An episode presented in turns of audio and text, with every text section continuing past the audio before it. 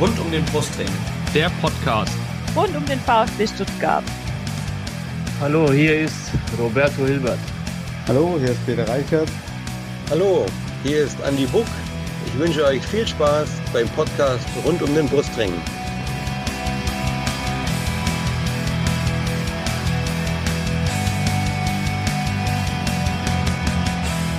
Herzlich willkommen zum Podcast rund um den Brustring. Mein Name ist Lennart und dies ist Folge 196 unseres Podcasts.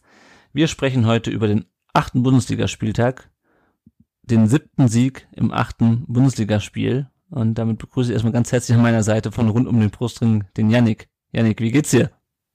Ja, danke Lennart. Servus, guten Abend erstmal. Ja, mir geht's gut soweit. Und ja, nach so einem Spieltag kann es einem ja auch nur gut gehen, wenn man den Brustring im Herzen trägt. Ja, das stimmt, das stimmt. Sechster Sieg in Folge, sprechen wir gleich drüber. Mit zwei Gästen. Zum einen, und jetzt wundert euch nicht, er heißt anders, aber wir nennen ihn heute im Rahmen dieser Folge Team Taktik. Denn er hat nämlich einen Podcast, einen Union-Podcast, der nennt sich Taktik und Suff. Und wir reden heute eben nicht mit Team Suff, sondern mit Team Taktik. Herzlich willkommen, hi. Hi, freut mich. Und wir haben natürlich auch einen VfB-Fan wieder zu Gast. Es ist die Jacqueline, bei Twitter ist sie zu finden unter feini5. Hi. Hallo zusammen. Danke, dass ich da sein darf. Ja, danke, dass ihr beide gekommen seid. Und ähm, bevor wir jetzt über ein paar aktuelle Themen sprechen und natürlich das Spiel, den ersten Sieg, Janik, äh, bei Union in der Bundesliga, ich möchte mal wiederholen, ähm, möchten wir natürlich euch ein bisschen kennenlernen äh, und äh, die Höflichkeit gebietet ist, dass wir dem Gästegast sozusagen, also dem Team Taktik, den Vortritt lassen. Äh, und äh, ja, erzähl doch mal was ein bisschen über dich, über euren Podcast. Ähm, ja, genau. Also wir machen den Podcast seit äh, vier Jahren inzwischen oder sind jetzt in der vierten Saison. Ähm, haben also zum zweiten Bundesliga-Jahr damit gestartet. Ähm, ich denke, das Konzept des Podcasts lässt sich aus dem Namen ganz gut erschließen. ähm, das ist natürlich ein hochfachlicher Podcast. Mhm. Ähm, es macht super viel Spaß, ähm, das zu machen. Ansonsten gehe ich seit 2005 regelmäßig ins Stadion, Mhm. äh, also seit ich sechs Jahre alt bin und äh, habe bis auf einen Abstieg eigentlich nur Positives miterlebt mit, unser, mit dem Verein bisher. Das glaube ich, das glaube ich. Ja, ich fand die Selbstbeschreibung schön bei, äh, bei Spotify. Klassisches Bier, Bier, Bier 2. Man ahnt, in welche Ja. Richtung es geht. Ja, cool. Also, wenn ihr, äh, ihr euch das anhört, warum auch immer, äh, als Union-Fans und äh, von äh, Taktik und Suff noch nichts gehört habt, dann äh, abonniert den mal und folgt den beiden auch auf allen möglichen Kanälen. Ja, Jacqueline, was gibt's über dich zu erfahren? Ähm, ja, ich bin Jacqueline. Äh, ich weiß nicht, ob man es ähm, groß oder stark raushört, aber ich komme aus Österreich und eigentlich schon seit klein auf ähm, VfB-Fan. Und gibt gerade keine bessere Zeit, VfB-Fan zu sein, als jetzt gerade. Zumindest in der jüngeren Zeit. Das Und mich stimmt. Ja, sorry, ich habe dich unterbrochen. Ja, alles gut. Okay. Jetzt glaube ich, äh, Janik ist unser erster ähm, internationaler VfB-Fan, den wir zu Gast haben, oder? Ich glaube ja. Also ich meine, da wir, da wir, da wir keinen englischsprachigen Podcast machen, ist es, äh, sind die Länder ein bisschen eingeschränkt. Äh, wir könnten noch jemanden mal aus der Schweiz einladen. Ja, cool. Super, dann würde ich sagen, ähm, sprechen wir mal über ein paar aktuelle Themen rund um den VfB. Es gab ein Testspiel äh, in, am Freitag, glaube ich, vor dem, vor dem Länderspielwochenende gegen Wien Wiesbaden, äh, dass der VfB mit 5 zu 1 gewann. Zweimal äh, Roberto Massimo, einmal Haraguchi, einmal Undav und einmal Luca Raimund. Janik, hast du das Spiel, das Spiel angeguckt zufällig? Man konnte bei äh, VfB, äh, besonders auf YouTube, auf dem VfB-Kanal, äh, YouTube-Kanal vom VfB sich anschauen. Hast du es gesehen? Hast du Ausschnitte davon gesehen? Ich habe kurz reingeschaut, ja. Aber den Rest habe ich dann, weil ich arbeiten musste, natürlich ähm, dann am Ticker so ein bisschen mitgelesen, verfolgt. Ähm, ja, zweimal Massimo, ähm, glaub sogar an seinem Geburtstag. Ähm, Ja, stimmt. ganz cool, hat mich für ihn gefreut. Und ja, war alles in allem wohl ein ganz souveräner Auftritt auch der Ja. Mannschaft, was man so hören konnte. Ja, wie schon das letzte Testspiel, ne? Äh, was war 8, 8 zu 3 gegen, gegen äh, St. Gallen. Auch hier wieder ein klarer Sieg, auch wenn natürlich ein Testspiel äh, wenig Aussagekraft hat. Ja, die nächsten Heimspiele, ähm, da kommen wir vielleicht später noch mal drauf, sind alle schon ausverkauft. Also der VfB spielt jetzt äh, gegen äh, Hoffenheim am Wochenende, kommen wir später noch drauf. Dann am Dienstag Pokal gegen Überraschung Union. Äh, ich weiß nicht, ob das schon ausverkauft ist, aber dann auch die nächsten Heimspiele in gut Dortmund ist klar. Ähm, das ist auf jeden Fall krass. Können wir vielleicht ein bisschen später nochmal drauf kommen, auf die aktuelle, auf die aktuelle Euphorie auch um den VfB. Ähm, Jacqueline, der DFB plant mehr Transparenz beim VAR. Man möchte wohl jetzt eine App irgendwie einführen, habe ich, hab ich gehört, und man will irgendwie so teilweise Sachen oder eine, eine, ähm, eine Entscheidung pro Spiel will man erklären, irgendwie ab der Rückrunde, wenn ich das richtig mitbekommen habe. Was hältst du davon? Ähm, also auf jeden Fall muss äh, viel mehr Transparenz rein beim VAR, weil oft, wenn man im Stadion sitzt, weiß man gar nicht, warum ist jetzt der VAR da oder, oder was wird jetzt angeguckt oder was wurde jetzt entschieden. Da ist man oft sehr alleingelassen. Ja. Um, darum finde ich das schon mal sehr gut. Ich fand das zum Beispiel auch, wie sie es bei der Frauen-WM gemacht haben, dass der Schiedsrichter kurze Durchsage macht, was jetzt mhm. ist oder was jetzt passiert. Ähm, fand ich schon auch sehr gut. Um, also auf jeden Fall muss da was gemacht werden. Ja, ja. Ja, ähm, ich würde gerade sagen, ich glaube genau das, was sie bei der Frauen-WM auch, ähm, auch gemacht haben, das soll wohl auch dann, äh, dann eingeführt werden. Ich bin mal gespannt. Ich meine, ähm, wir hatten ja zum Glück diesem Wochenende Glück, wenn ich mir Spiele wie Freiburg-Bochum und äh, was war das andere? Am Sonntag, ich weiß es nicht mehr. Äh, das Rhein-Derby, Köln-Gladbach. Ja, genau, Köln-Gladbach anschaue, dann, äh, ja. Wäre ein bisschen mehr Transparenz vielleicht nicht schlecht. Gut, über Fürich in der Nationalmannschaft äh, hatte sich ja schon angekündigt. Ich weiß nicht, Team Taktik, wie viel Nationalmannschaft du guckst und äh, ob du äh, da auch das Debüt von Chris Führig im äh, weiß-schwarzen Dress äh, gesehen hast. Äh, tatsächlich habe ich es gesehen, ähm, aber auch mehr zufällig, ähm, eigentlich in der Hoffnung, dass Kevin Behrens sein Debüt gibt, mhm. der ein Spiel später dann ja auch die Ehre hatte. Ja. Ähm, und äh, ja, ich muss sagen, also ich habe bisher Stuttgart in der Saison noch nicht so viel verfolgt ähm, und war äh, sehr beeindruckt auf jeden Fall von dem Debüt, auch von den Minuten, die er gespielt hat. Ja, na, ich habe es nicht gesehen, weil ich äh, selten Nationalmannschaft gucke, auch nicht, auch nicht zufällig, aber äh, ist auf jeden Fall äh, schön, dass er sich da auch gleich, gleich gut eingeführt hat. Ähm, ganz überraschend ist Seru Girassi Player of the Bundesliga Player of the Month September äh, geworden. Wer hätte es gedacht? Ähm, und dann gibt's, wenn wir schon gerade bei Girassi sind, noch eine weitere Neuigkeit. Angeblich, Sky hat wieder knallhart recherchiert. Nicht nur, dass Bobic mal als Sportdirektor auf irgendeiner Liste stand bei uns, sondern dass äh, Seru Girassi wohl eine Ausstiegsklausel äh, habe für den Winter schon, die niedriger sei als die, die er im Sommer habe. Janik. Äh, und der Artikel geht natürlich nur weiter, dann steht drinnen, dass, was wir alle wissen, ähm, aber was sich natürlich nicht so gut für eine Überschrift äh, und Clickbait eignet, dass äh, Gerassi eigentlich schon gesagt hat, dass er eigentlich bis Ende des, des Jahr, äh, der Saison beim VfB bleiben will. Ähm, Janik, wie hoch schätzt du die Wahrscheinlichkeit an, dass er doch zwischen ähm, der Erholung von seinem Muskel, von seiner Muskelverletzung und dem Afrika Cup im Januar noch äh, den VfB verlässt? Also ich sag's mal so, ganz zu 1000 Prozent kann man, glaube ich, nichts ausschließen in mhm. dieser verrückten Fußballwelt. Wir wissen alle, wie das Geschäft läuft, aber zum aktuellen Zeitpunkt würde ich sagen, dass da nichts dran ist, weil er fühlt sich wohl. Er spielt den Afrika Cup im Januar. Es wäre auch taktisch unklug aus seiner persönlichen Sicht, jetzt einen Wechsel zu forcieren, weil da muss er sich dann auch, dann ist er erstmal weg beim neuen Team, weil er dann ja, wie gesagt, im Januar erstmal mit seiner Nationalmannschaft unterwegs ist. Ja. Das, das, das würde keinen Sinn machen. Und er hat jetzt auch mehrmals in Interviews auch selber gesagt, er fühlt sich wohl und wenn man den Artikel, der geht natürlich jetzt gerade auch wieder so ein bisschen rum in verschiedenen WhatsApp-Gruppen, in den sozialen Medien etc.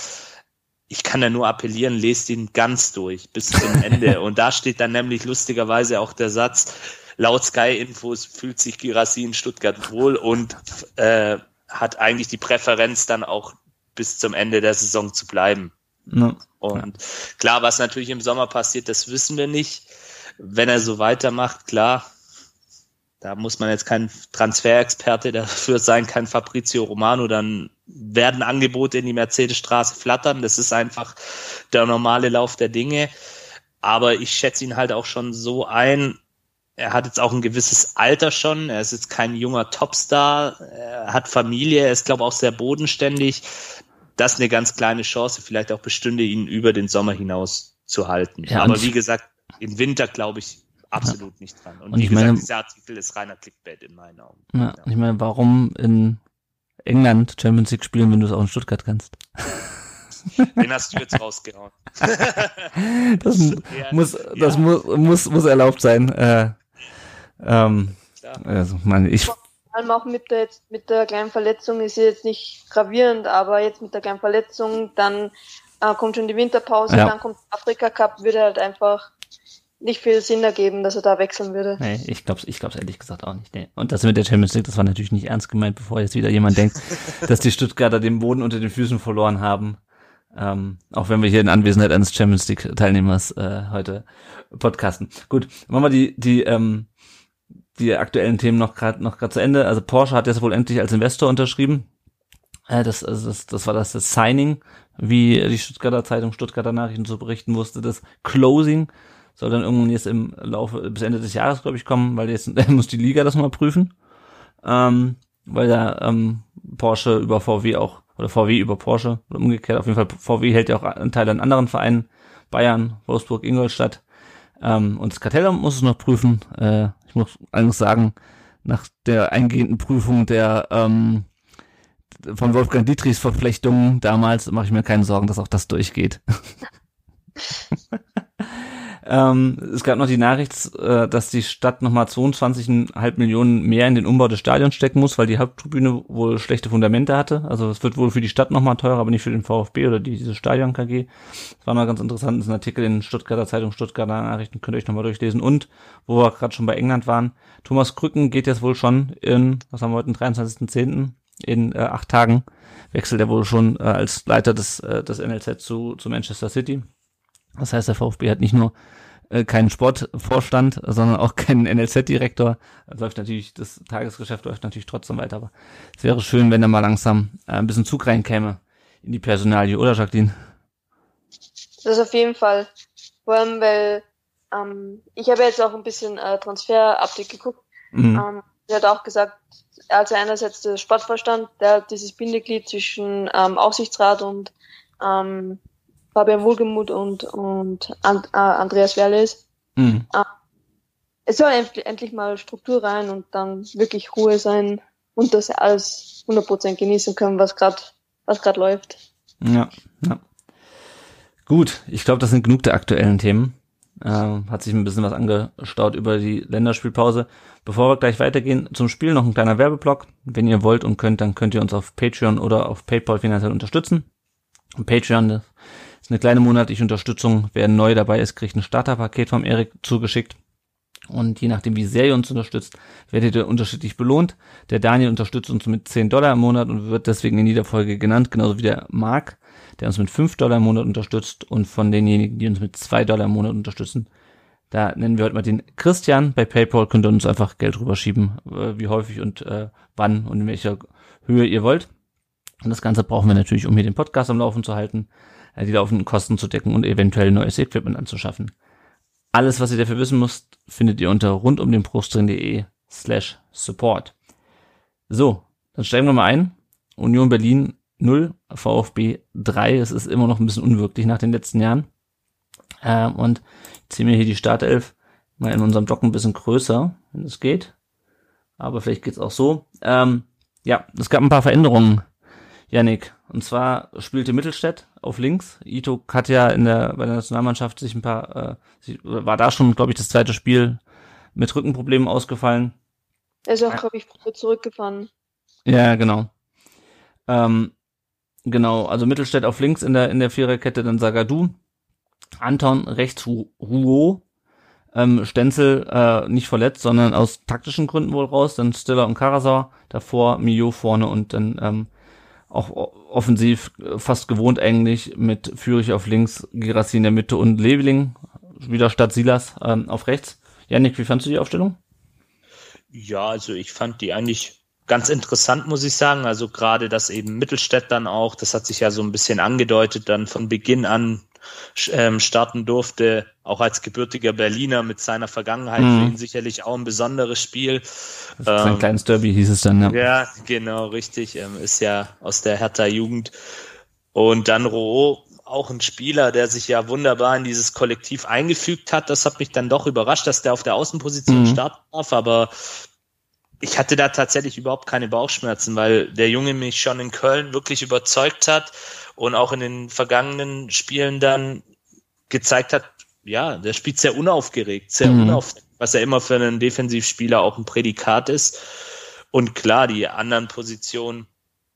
Ähm, Leveling, da hätte ich mir vielleicht doch Silas von Anfang an eher gewünscht, weil mhm. Leveling eben, ja, so ein bisschen, dem fehlt meiner Meinung nach so ein bisschen noch was, um richtig guter zu werden, aber natürlich da auch bei ihm vielleicht so ein Motivationsding. Er ist ein ehemaliger Unioner, er, er kennt die Jungs ja natürlich auch. Ähm, das ist ja. dann natürlich auch immer gut, wenn du solche Jungs dann auch auf dem Platz hast. Und ansonsten klar, alles wie gewohnt. Ne? Ja, ja. Ich hatte irgendwer hat auf Twitter geschrieben, Leveling erinnert ihn so ein bisschen an Fürich in den letzten beiden Jahren. Ähm, ja. Weiß schon, was er will, aber kriegt es nicht so richtig, kriegt nicht so richtig auf den Platz. Äh, Team Taktik bei euch ähm, kam, ich glaube, Knoche kam zurück nach Verletzung und äh, unser ehemaliger, der Bruder unseres Meistertorschützen, Rani Kidira. Ähm, Ansonsten, wie fandst du, wie fandst du eure, eure Starthilfe? Ich habe es jetzt hier nicht äh, aufgezogen, aber du hast sie mit Sicherheit als Taktikexperte äh, noch im, noch im, im Kopf.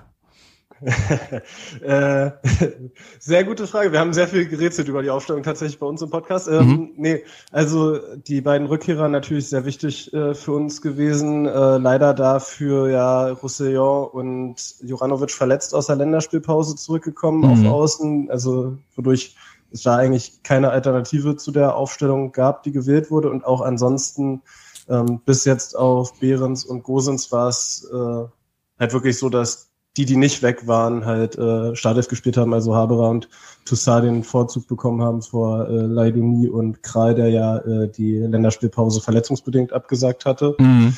Ähm, fand ich an sich schlüssig. Ähm, ja, er hätte halt besser funktionieren können, als es funktioniert hat. Und ich äh, wollte zu dem Leveling-Thema mhm. vielleicht mhm. noch kurz einhaken, ähm, dass Leveling ja ein Spieler ist, der sehr auch in diesem engen Dribbling ähm, aus meiner Sicht vielleicht nochmal den Tick mehr hat als äh, Silas, der ja eher über die langen Läufe mit viel ja. Raum kommt, was wir ja nicht anbieten, weshalb ich das durchaus logisch finde von außen betrachtet. Ja, nee, das, das auf jeden Fall. Ja. Man hat es ja dann auch bei dem, bei, bei dem Tor gesehen. Ähm, und wenn wir jetzt mal ins Spiel reingehen, das war ein sehr kontrollierter Beginn, fand ich, äh, von beiden Mannschaften. Ähm, dann mache ich gleich bei, bei Union weiter. War das auch sicher wichtig, um nach, ähm, was waren es, sechs Niederlagen in Folge, äh, einfach ein bisschen Sicherheit äh, reinzubekommen und jetzt nicht gleich, also erstmal das Spiel ein bisschen unter Kontrolle zu bekommen, anstatt direkt, ähm, direkt volle Pulle draufzugehen? Ja, also es waren schon sieben in Folge vorher. Ah. Also stehen jetzt bei acht tatsächlich. Oh ähm, und also ja, im Plan würde ich sagen, war das schon die Idee. Ähm, hat halt einfach bei einer Mannschaft aus meiner Sicht deutlich besser funktioniert in der ersten Halbzeit. Also ähm, den kontrollierten Beginn, den du so ja, positiv ins Dokument geschrieben hast, den haben, glaube ich, wenige Unioner aus Unionssicht gesehen. also das war hinten raus versucht, kontrolliert zu spielen, aber im Mittelfeld eigentlich immer sehr schnell die Kontrolle verloren. Mhm. Aus meiner Sicht. Ja, ähm, ja. Ich beziehe mich auch nur auf die ersten 16 Minuten oder die ersten 10 Minuten auch mal. Ähm, ich würde sagen, 10 wäre, glaube ich, die bessere Einschätzung. Ja, ja, ja, ja, aber du, das ist, äh, wenn du, wenn ich gleich der Jacqueline die nächste Frage stelle, dann wirst du, äh, dann weißt du, warum ich, warum ich das frage, weil das der VfB die ersten 10 Minuten ohne Gegentor übersteht. Und zwar locker ohne Gegentor. Das ist äh, außergewöhnlich. Ich erinnere da gern an das äh, letzte Spiel in Stuttgart, äh, als ich, glaube ich, nach acht Minuten äh, Hertel das, das, das, äh, das 1-0 schon einköpfte und das Spiel mal wieder lief wie Steve, vielleicht war es auch später, aber auf jeden Fall, der VfB hat, hatte früher durchaus ein Problem, die ersten Viertelstunde ohne Gegentor zu überstehen. Aber ich muss sagen, mittlerweile, Jacqueline, ist das ähm, stabil, was man da anbietet zu, zu Spielbeginn, oder? Das auf jeden Fall. Man, man merkt die, ähm, die Verteidigung, ähm, die Sechser und auch Nübel haben sich einfach, kennen sich jetzt schon länger, haben sich besser eingespielt und es läuft einfach viel kompakter und viel besser mittlerweile hinten es war nicht schlecht am Saisonbeginn und so, aber man merkt, dass sie sich noch untereinander finden mussten. Ja, ja. Dann na, übernahm, also der äh, Team Taktik hat es gerade schon angedeutet, der VfB übernahm dann äh, mehr und mehr das Kommando auch offensiv, blieb aber noch ohne Torchance bis zur 16. Minute, Yannick, als Girassi im Mittelfeld Rouault, ähm, der ja über rechts kam, äh, anspielte, sich dann durch die äh, Unioner Abwehr schlängelte und plötzlich neben ähm, neben Robin Knoche relativ frei stand und eine butterweiche Flanke auf den Kopf gespielt bekam, die er zu seinem 14. Saisontreffer einköpfte. Zunächst mal, ähm, das ist schon krass, oder wie tief Gerassi sozusagen steht, um so ein Ding einzuleiten, oder Janik? Ja, das zeigt einfach seine Klasse letztendlich. Das ist einfach ähm, auch die Bewegung, die er da macht, dass er das äh, selber einleitet. Ähm, natürlich auch wunderbare Flanke von Rouault, der da aber auch ähm, aus Union-Sicht nicht wirklich ähm, gestört wird bei der mhm. Flanke. Und ja, dann, dann ist es halt einfach diese ja, ich will, will, darf man sagen, Weltklasse, ja.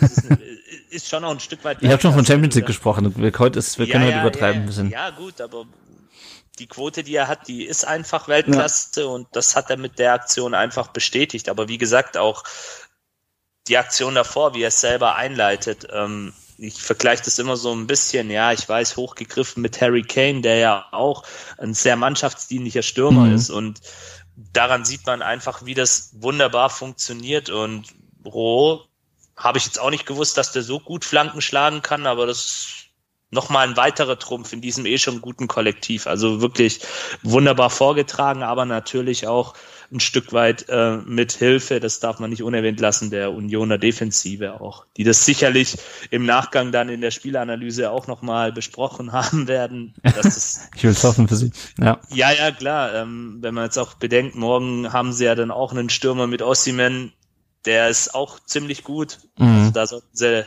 das vielleicht. Und verletzt, besser. oder? Ja, angeschlagen. Ich, ich hatte gelesen, verletzt. Ja. Ja, gut. Aber ähm, ist natürlich aus Union-Sicht, kann man es besser verteidigen, aber natürlich auch gut gemacht vom VfB und eben eigentlich ein einfacher Spielzug, der jetzt auch mal funktioniert, was ja in der Vergangenheit beim VfB auch oft das Problem war, dass die Offensivaktionen zu kompliziert gestaltet worden sind. Ja, ja. Ja, Teamtaktik, wie hast du das Tor aus, aus Union-Sicht äh, gesehen? Wo liegt der Fehler eher beim, dass man Rouault nicht angegriffen hat oder dass man Gerassi nicht unter Kontrolle gekriegt hat? Ich würde auf jeden Fall sagen, dass man äh, den Flankengeber nicht angegriffen hat. Ähm, also man konnte quasi, also ich stehe im Stadion, also ich glaube, ich war der Einzige hier im Stadion, äh, mhm. ähm, der, also ich stehe direkt an dieser Halbposition, an dieser Strafraumkante. Da stehe ich immer direkt im Stadion.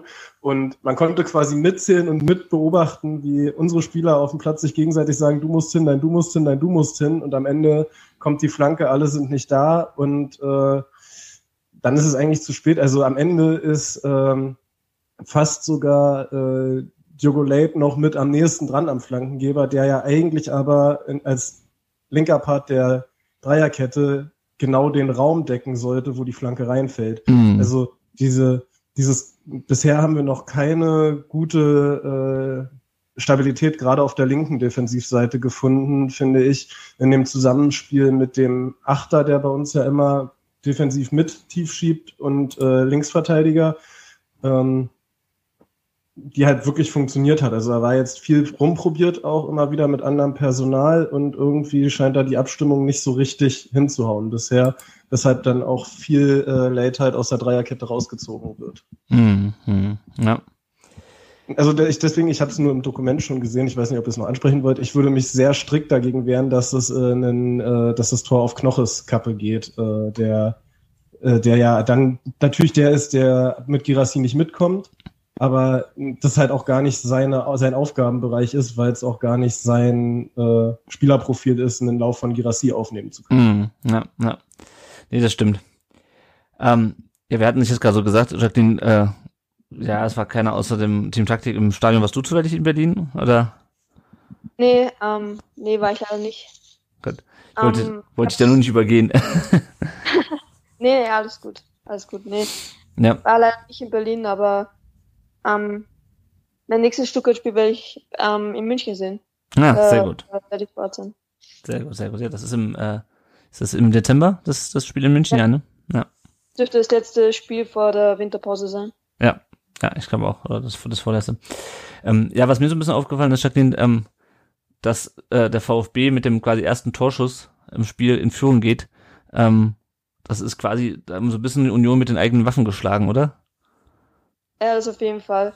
Vor allem, ähm, ihr habt es auch schon äh, angesprochen, dass er, dass er mich irgendwie auch, dass Girassi äh, auch viel Ähnlichkeiten mit Harry Kane hat, wenn man auch oft schon sieht, die beiden macht es nicht nur aus, dass sie vorne torgefährlich sind, sondern auch manchmal, wie sie die Pässe manchmal aus dem Mittelfeld oder so schon ähm, zum Flügel oder sowas passen, der dann auch einfach so gefährlich ist, sei es jetzt bei Girassi bei der Nationalmannschaft oder ähm, auch wir beim letzten Spiel, glaube ich, war das, ähm, so gepasst hat und sein Abklatschen, das ist einfach Weltklasse.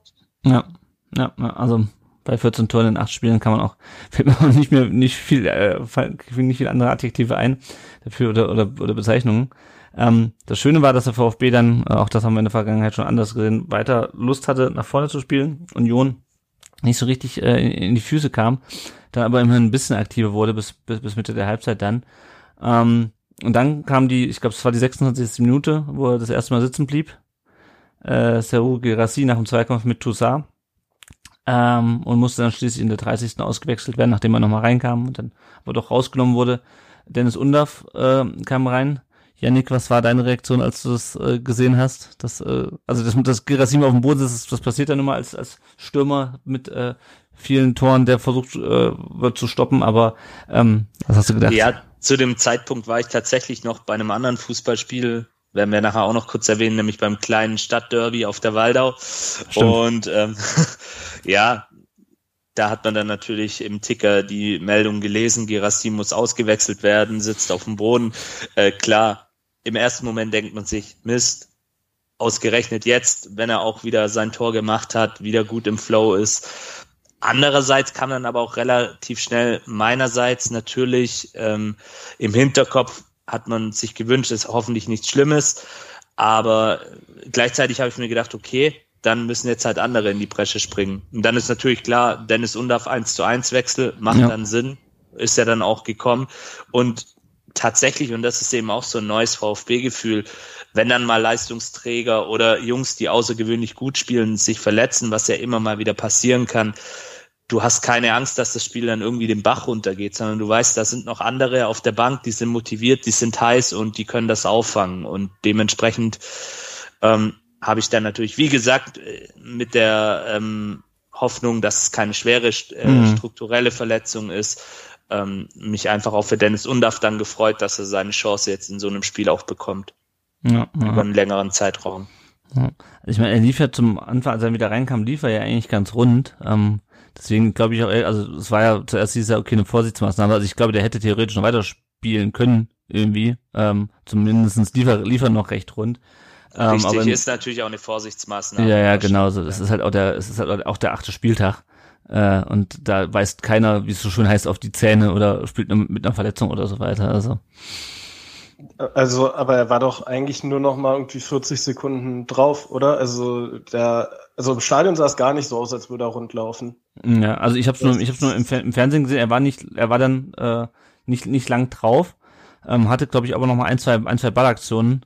Ähm, auch, aber es war, wirkt jetzt nicht so, als müsste man ihn nach der ersten Situation direkt auswechseln. Klar, ich meine, der, die, also die werden schon direkt gemerkt haben, sie haben dann auch das Bein äh, gedehnt ähm, am Rand als er da auf, auf dem Bauch lag, um zu gucken, ob, ab wann es äh, schmerzt. Ähm, aber ähm, ja, also ich glaube, es war, also hätte wahrscheinlich wirklich nicht mehr, nicht mehr lang spielen können, offensichtlich. Ja, also sag mal so, wäre es wäre es die Relegation gewesen, dann hätte er vielleicht, hätte er vielleicht noch bis zur Halbzeit oder sowas gemacht, ähm, irgendwie unter Schmerzen und wäre dann halt, keine Ahnung, für drei Monate ausgefallen mit einem kompletten, ähm, mit einem kompletten Muskelfaserriss. Aber ähm, ja, deswegen aber in der Situation, ich hatte halt gehofft, dass es nur eine Vorsichtsmaßnahme ist und es irgendwie nur, keine Ahnung, eine Zerrung oder sowas ist und dann ähm, er dann äh, wieder wieder spielen kann, äh, das nächste Spiel. Aber so ist es nicht. Ähm, ich glaube, Toussaint kann man das an der Stelle, das nochmal der Vollständigkeit aber keinen keinen Vorwurf machen. Das war einmal ganz normaler äh, Zweikampf. Ähm, ich weiß auch gar nicht, wie die Verletzung zustande gekommen ist. Also ist ja nicht so, dass er doof aufgekommen ist oder so. Also pff, passiert halt. Ähm, und was vielleicht auch Muskel, hm? Ist auch Muskelverletzung ja nicht gerade typisch für Zweikämpfe. Also wenn es ein Muskelfaserriss ist, was ich jetzt gelesen habe, ja. ist ja eher irgendwie beim Abstoppen oder sowas. Ja, ja genau. Das ist eine, dass der Kontakt ist. Ja. Ja, Jacqueline? Sorry, was ich auch noch sagen wollte, ist, was halt auch eigentlich für eine Vorsichtsmaßnahme gesprochen hat, ist, soweit ich das mitbekommen habe, hat er ja gar kein Kühlpack oder irgendwie sowas drauf, sondern er ist ja einfach ganz normal draußen ähm, auf der Bank dann gewesen, ohne irgendwelchen Verband oder Kühlpack oder irgendwas. Ja. Anders als äh, der Daxo Sagadu mit seinem Riesenverband da am, am, am Bein, der dann beim, beim 2-0 noch äh, zum, zum, zum Torschützen äh, humpelte. Ähm, ja, aber dann gab es auch die ersten gelben Karten. Das Spiel wurde dann ein bisschen äh, ruppiger. Anton räumte Yannick Cabra ab, der mir in dem Spiel furchtbar auf den Keks gegangen ist bis zu seiner Auswechslung, muss ich sagen.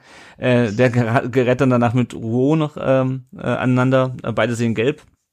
Äh, dann äh, wird Leviding so ein bisschen geschubst und äh, trifft äh, Gosens dann unabsichtlich mit dem Stollen im Gesicht. Dann hat sich Yannick Cabra wieder aufgeregt. Also da war dann schon ziemlich Feuer drin, wobei wir das ja äh, teilweise von Union natürlich auch gewohnt sind, die etwas äh, ekligere Spielweise, ohne das jetzt äh, negativ zu werten, aber halt einfach so ein bisschen ähm, ein bisschen körperbetonter, auch ein bisschen mal ab und zu mal ganz gern ähm, meckern. Das war so ein bisschen das alte Union, was ich bisher bis zu dem Zeitpunkt auch noch nicht so gesehen hatte in dem Spiel.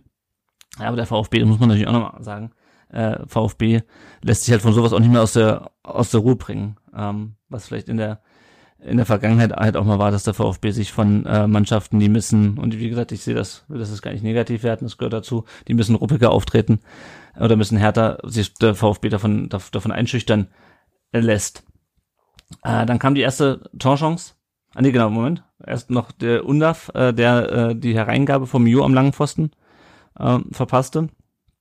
Und dann äh, schießt Toussaint ähm, in der 40. Minute vorbei und ich glaube, das war der erste richtige Torschuss von Union Teamtaktik. Also ich fand, also ich habe das auch bei Twitter geschrieben, ähm, Union hat in dem Spiel viel von dem Schrecken der letzten Jahre für mich verloren, weil ich, also defensiv, ähm, der einen Szene ja schon, ähm, haben wir schon drüber gesprochen, aber auch offensiv fand ich irgendwie alles ein bisschen unzusammenhängend und konzeptlos. Wie fandst du den, die Offensivaktion von Union in der ersten Halbzeit?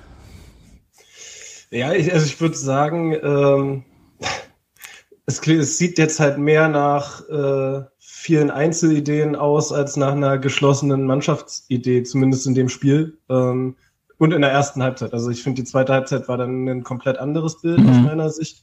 Ähm, aber so in der ersten Halbzeit waren auch viele Steilpässe auf Volland, der nun mal jetzt einfach nicht der Stürmertyp, äh, er ist nicht Geraldo Becker. Also, so, also es war irgendwie gar nicht in der Offensividee daran angepasst, dass äh, weder Geraldo Becker noch äh, Fofana auf dem Platz standen.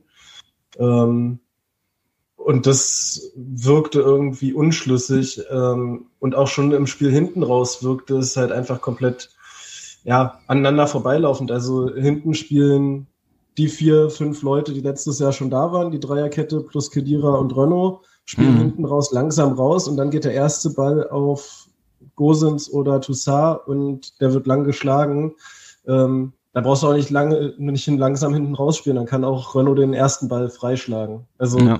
ähm, das wirkte schon und, und das muss man auch sagen, das hat man ähm, bei uns im Stadion auch eigentlich selten. Also ich habe selten so viele negative Stimmen ähm, zur Halbzeit innerhalb des Stadions. Das hat gar nichts mit der Stimmung im Stadion zu tun, mhm. aber ähm, so viel Nachdenklichkeit gehört. Und ähm, ich denke, dass dass das jetzt auch nicht nachhaltig ist, äh, hat auch, haben auch die Bilder nach dem Spiel dann gezeigt, wie die Mannschaft verabschiedet wurde.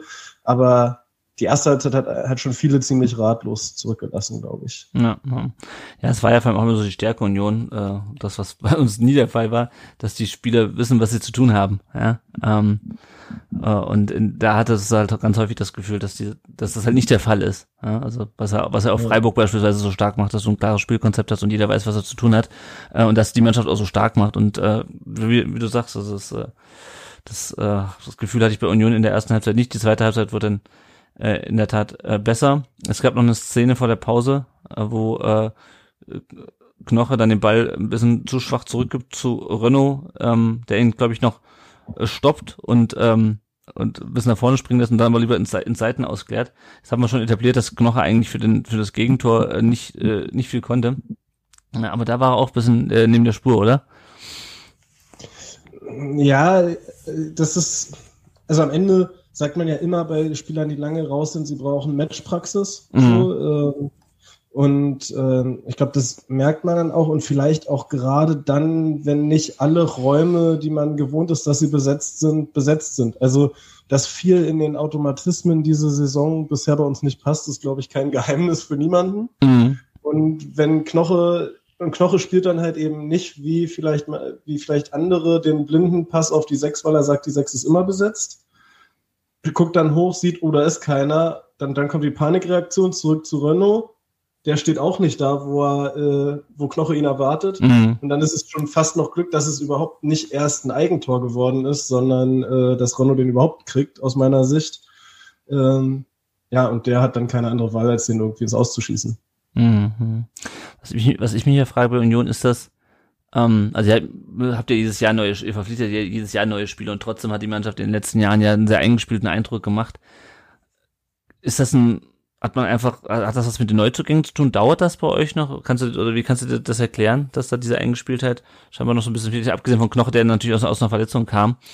Aber, ähm, also ich, worauf ich so ein bisschen hinausziehen will, du hast natürlich mit, äh, mit, ähm, Gosens und, ähm, Bonucci und, ähm, Volland sehr prominente Neuzugänge, äh, was natürlich schon ein bisschen was anderes ist als in den letzten Jahren, wo man jetzt nicht so die, die ganz großen Namen geholt hat. Ähm, Meinst du, das, das, das ist auch ein Faktor? Das ist für mich ein bisschen so ein Pauschalargument, was es mhm. sich zu einfach macht. Also ähm, war auch Absicht. ich bin dem, ich bin dem auch, ich bin dem auch äh, viel aufgesessen, muss ich sagen, auch vielleicht bei uns im Podcast dem aufgesessen, weil heute Morgen mal nachgedacht, mal nachgeguckt, die Spiele. Also ein Gosens hatte zwei Wochen bei uns, die keine englischen Wochen waren oder er war weg zur Nationalmannschaft. Mhm. Ähm, einen Bonucci fehlt dann vielleicht auch einfach, also ein Robin Knoche war halt verletzt, wenn ein ja. Knoche fit ist und dem im Training einfach die Abläufe auch vorleben kann und einem, und einem Kedira, einem Kral, äh, einem Tusawa äh, kam relativ spät in der Vorbereitung, war dann erstmal verletzt. Mhm. Ähm, Kedira war lange verletzt, ähm, dann ähm, ja, da, dann ist einfach so dieses Vorleben im Training und halt einfach viel mehr Last-Minute-Transfers, ähm, als es die letzten Jahre waren. Also mhm. äh, Gosens kam, glaube ich, zum äh, ersten Bundesligaspiel, ja, hat da zwei, drei, vier Minuten gespielt, aber auch nicht viel. Mhm. Dann in Darmstadt das erste Mal Startelf gespielt. Also da ist einfach auch nicht viel Trainingszeit. Also gerade wenn man in englischen Wochen jetzt noch die regenerativen Einheiten rausrechnet, ja. ähm, ist da einfach wenig Raum, ähm, auch taktisch zu arbeiten. Ja. Und, ja, ähm, weil wir das schon äh, vorhin angesprochen haben mit der Eingespieltheit von äh, unserer Defensive, fand ich es irgendwie auch spannend oder war ich ein wenig verdutzt, wie ich die Aufstellung von Union gesehen habe, dass Kidiri und Knoche spielen, eben nachdem sie nach so langer Verletzung zurückkommen. Eben, wie du gerade gesagt hast, da kann man halt nicht eingespielt sein oder mit den anderen Kollegen, die ja gerade neu dazugekommen sind, eingespielt sein oder die Abläufe kennen. Ja. Fand ich das auch irgendwie ein bisschen mutig, beziehungsweise äh, habe ich damit nicht gerechnet gehabt, dass die gleich spielen. Ja. Ja, das, damit hätte ich schon gerechnet, weil das ja auch so ein bisschen dieser, auch der emotionale ähm, Aspekt für, auch um die Fans mitzunehmen, war zu sagen, ey, die sind wieder da, jetzt wird's, jetzt wird's alles. Mhm. Weil äh, der einzige, wo ich halt ein bisschen äh, mehr Schwierigkeiten in der Einbindung sehe, weil er, weil er auch nicht zur Nationalmannschaft fährt und immer da ist, ist halt ein Kevin Volland. Ähm, da äh, ist es so, dass man sich so ein bisschen von außen fragt, okay, man muss ja eine Idee mit dem Transfer gehabt haben, woran scheitert es jetzt gerade, dass der nicht so gut ins Spiel eingebunden werden kann, anscheinend, wie man sich erhofft hat. Ja, ja. Wurde ja dann auch zur Halbzeit ausgewechselt. Äh, Kevin Volland kommen wir gleich zuerst mal. Ähm, Jacqueline, wie war zur Halbzeit deine Stimmung? 1-0 Führung in Köpenick? Ähm, nach den letzten Jahren habe ich auch immer zu meiner Familie, mit der, mit der wir immer gucken, die, die ich immer zwinge, Stuttgart zu gucken. Wenn, wenn gerade nicht Bayern oder Dortmund läuft, dann gehe ich nach Hause und gucke es alleine. Aber so, sage ich auch immer, unter einem 3-0 bin ich, bin ich immer noch 100, 180 Puls. das sind wir, glaube ich, alle. Aber war schon, war schon ganz okay. Na, na ja, ja. Und äh, Team Taktik, wie war so dein Gefühl zur Halbzeit? Ja, äh, das Positive war, dass es nur 1-0 stand. äh, also hm. äh, ansonsten, ja, wie schon gesagt, viele Fragezeichen äh, und viel ja, Zweckoptimismus, würde ich mal sagen. Zu sagen, ey, eine Aktion, du bist drin im Spiel und ähm, dann wird's weil ja auch einfach, also in der ersten Halbzeit einfach keine Statistik für uns sprach. Also das, also nicht mal in Zweikämpfen war man richtig mhm. drin. Also deswegen ähm, fand ich auch gar nicht, dass diese, was ihr jetzt als Nicklichkeit äh, beschrieben habt, war aus meiner Sicht, glaube ich, gar nicht gewollt. Man kam einfach nicht rein in die Zweikämpfe. Mhm. Also man hätte halt da viel öfter lieber faire Ballgewinne gehabt als äh, kleine Fouls. Ja, na, ja. Wobei das ja was ist, was beispielsweise Union im letzten, im letzten Jahr ausgezeichnet hat, dass sie sehr viele Fouls haben, aber nur so sehr wenig gelbe Karten. Ähm, was natürlich positiv ist, weil du nicht irgendwann gelb, Gelbsperren kriegst, ähm, aber trotzdem das Spiel des Gegners unterbunden hast äh, äh, und nur im schlechtesten Fall dann halt einen Freistoß ähm, gegen dich hast. Ja, genau, dann ja, kannst das ist aber auch eine Qualität, ne? Also ja, ja, ja auf jeden Fall. Bevor es taktisch wird, ist ja auch äh, nicht nichts Schlechtes. Also ja. Wenn du es schaffst, den Gegner zu faulen, bevor er sich um dich rumdreht, ist es halt kein taktisches Foul. Davon kannst du fünf haben. Und äh, wenn genau. er einmal sich rumdreht, ist es halt beim ersten Gelb. Ja, genau. Ähm, genau, dann kommen wir zum Dreierwechsel von Union zur Pause. Alex Kral kam für Lukas Toussaint rein. Äh, David äh, Fofana oder Fofana, ich weiß nicht, wie, wie, äh, wie es richtig betont wird. Fofana. Fofana also für äh, bei uns. Bitte? Zumindest äh, vom Stadionsprecher so betont. Okay, Fofana für Kevin Volland und Geraldo Becker für äh, Yannick Haberer. Ähm, frische Offensivkräfte oder taktische Umstellung? Teamtaktik? So? Sowohl als auch. Also es ist auf jeden Fall ja der Wechsel von, also ich lese es bei uns immer mehr als Fünferkette, denn als Dreierkette, mhm. also vom 5-3-2 auf ein 5-2-3. Ähm, was jetzt in einer letzten Saison bis bei uns eigentlich nicht so gut funktioniert hatte. Aber das ist für mich zum Beispiel der ganz positive Aspekt des Spiels äh, in der Besetzung mit Kral und Kedira, wie eine legitime Lösung aussieht. Ähm, dadurch halt dann versucht, offensiv mehr Breite ins Spiel zu bekommen, mit äh, Fofana und Becker auch die äh, Außen zu bearbeiten und mhm. nicht nur mit hohen Bällen durchs Zentrum zu arbeiten. Ähm, ja, und hat auch durchaus Wirkung gezeigt, würde ich sagen. Also es war eine, die zweite Halbzeit aus meiner Sicht mehr ein offener Schlagabtausch äh, als in der ersten Halbzeit. Ja, ja. Ja, und Yannick Union kam mir dann auch direkt vors Tor. Nach einer Flanke von Becker faustet Nübel den Ball dann ähm, weg. Ähm, Fofana ist auch noch mit seinem hohen Bein da. Äh, wird aber nichts, also sah zu, auf den ersten Blick sah für mich aus, äh, als äh, könnte es ein Foul eventuell von Nübel sein. Äh, auf jeden Fall gehen da beide ziemlich ziemlich mutig rein, aber äh, aus, also ich, wenn man es sich dann genau anschaut, sieht man, dass, dass Nübel mit, mit der Faust zuerst dran ist. Äh, wie hast du die Szene gesehen, Janik? Ja, also aus meiner Sicht ist das eine Aktion, die, die kannst du so laufen lassen. Also wie du schon sagst, beide gehen zum Ball hin und äh, Nübel ist dann eben zuerst am, am Ball und äh, Fofana ist dann halt noch in der Bewegung drin, sage ich mal, ja alles gut. Natürlich, wenn es da zu einem Zusammenstoß kommt, sprechen wir vielleicht anders über die Szene. Ähm, dann kann es natürlich auch blöd ausgehen, aber es ist ja nichts passiert und ja, das war dann eben auch, sage ich mal so, ein erstes äh, Zeichen dann auch von Union, wie die Marschrichtung in der zweiten Halbzeit dann eben sein soll. Also da ja. hat man schon gemerkt, die äh, wollen noch mal und das ist ja auch was, was ähm, die Unioner in den letzten Jahren immer wieder auch ausgezeichnet hat, dieser unbändige Wille auch, dass sie sich in Spielen, wo sie zurückgelegen sind, nie aufgegeben haben oder meistens nicht aufgegeben haben, sondern immer weiter mutig nach vorne dann auch gespielt haben und nie ihren Matchplan eigentlich verlassen haben. Mhm. Dann springen wir in die 49. Minute. Kevin Behrens kriegt äh, gelb nach einem äh, Ellenbogen äh, Einsatz gegen, gegen Anton Jack, würde ich es jetzt nicht nennen, aber es war auf jeden Fall äh, Ant äh, äh, Einsatz. Hönes kriegt dann Gelb, weil er sich, weil er sich drüber aufregt. Ähm, und dann in der 53. Minute schießt Jamie Leveling aufs Tor äh, aus der Drehung nach einem, nach einem schönen Pass von Führer über Leveling hatten wir vorhin schon ein bisschen gesprochen. Ähm, das war so ein bisschen, hat wieder so ein bisschen das gezeigt, ähm, was wir, was wir auch schon gesagt hatten, dass äh, er halt die Aktionen sind an sich nicht schlecht, aber sie führen halt noch nicht zum Erfolg. Also der, auch der Schuss war ja in der Szene nicht schlecht, aber halt zu ungenau. Also wie gesagt, also es ist so ein bisschen führig aus den letzten Jahren. Mhm. Ähm, Finde ich, trifft's, trifft's eigentlich ganz gut. Ja, ähm, der mhm. kommt auch manchmal schön durch bei den Verteidiger, aber dann der letzte Pass oder der letzte Abschluss ist halt immer ein bisschen schlampig. Das Ja. ist das Richtige, weißt du nicht. Ja, ja, ja, genau. Also das ist halt, also das fehlt immer noch so, so ein Stück bei ihm. Ähm, dann pariert Nübel einen Freistoß in der 59. Minute Leveling. Ähm, auch eine sehr äh, rasante Szene, wo ich auch zuerst gedacht habe, dass Undorf eigentlich mit, mit Ronno zusammenprallt. Ähm, aber auf jeden Fall, äh, weil Ronno dann nochmal umfällt, äh, aber dann noch die Geistesgegenwart besitzt äh, oder die, die Reaktionsschnelligkeit, dann den Schuss von von Leveling dann noch äh, zu, zu parieren. Äh, Team Taktik, wie, wie hast du denn die Szene gesehen?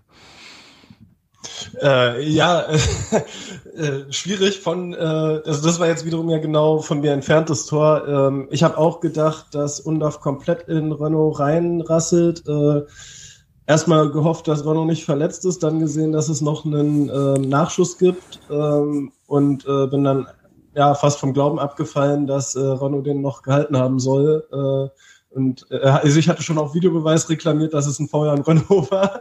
Ähm, aber ja, äh, unfassbare Parade, äh, sehr spannende, sehr aufregende Aktion auf jeden Fall. Ähm, aber auch eine Sache, die so ein bisschen ähm, von der Idee her so ein bisschen an uns in den letzten Jahren erinnert, so diese, okay, wenn der Ball im 16er durchrollt, ist am langen Pfosten immer einer, der nochmal äh, den Abschluss suchen kann. Also so eine, eine Konsequenz, die einfach Stuttgart auch hatte an dem, an dem Tag oder generell in dieser Saison. Äh, ja, war eine, ein sehr, sehr starker Angriff, sehr, sehr gute Strafraumbesetzung, perfekte Flanke dafür. Ja, ja, so, so ein bisschen Rollentausch irgendwie, irgendwie in diesem Spiel äh, im Vergleich zu, zu den letzten Jahren. Ähm, ja, und der VfB kommt vor allem auch weiterhin zu Chancen. Ne? Also wir haben es vorhin schon gesagt, das hängt nicht allein an, an Gerassi. Klar, der hat natürlich eine Qualität. Äh, dass der vielleicht eine von den beiden Leveling-Chancen vielleicht reingemacht hätte, weiß ich nicht. Ähm, aber man er arbeitet sich auch weiterhin Chancen. Ähm, aber auch Union, äh, was wir bei dem Freistoß gesehen haben, wurde gefährlich. Also insgesamt war es ein bisschen mehr auf Augenhöhe als in der ersten Halbzeit. Dann kam äh, Laiduni oder Laiduni für äh, Rani Kidira in der 63. Äh, Da hat man, glaube ich, schon gesehen, dass Kidira noch nicht bei 100% war, ähm, wenn man ihn in der 60. dann, dann schon runternimmt, oder?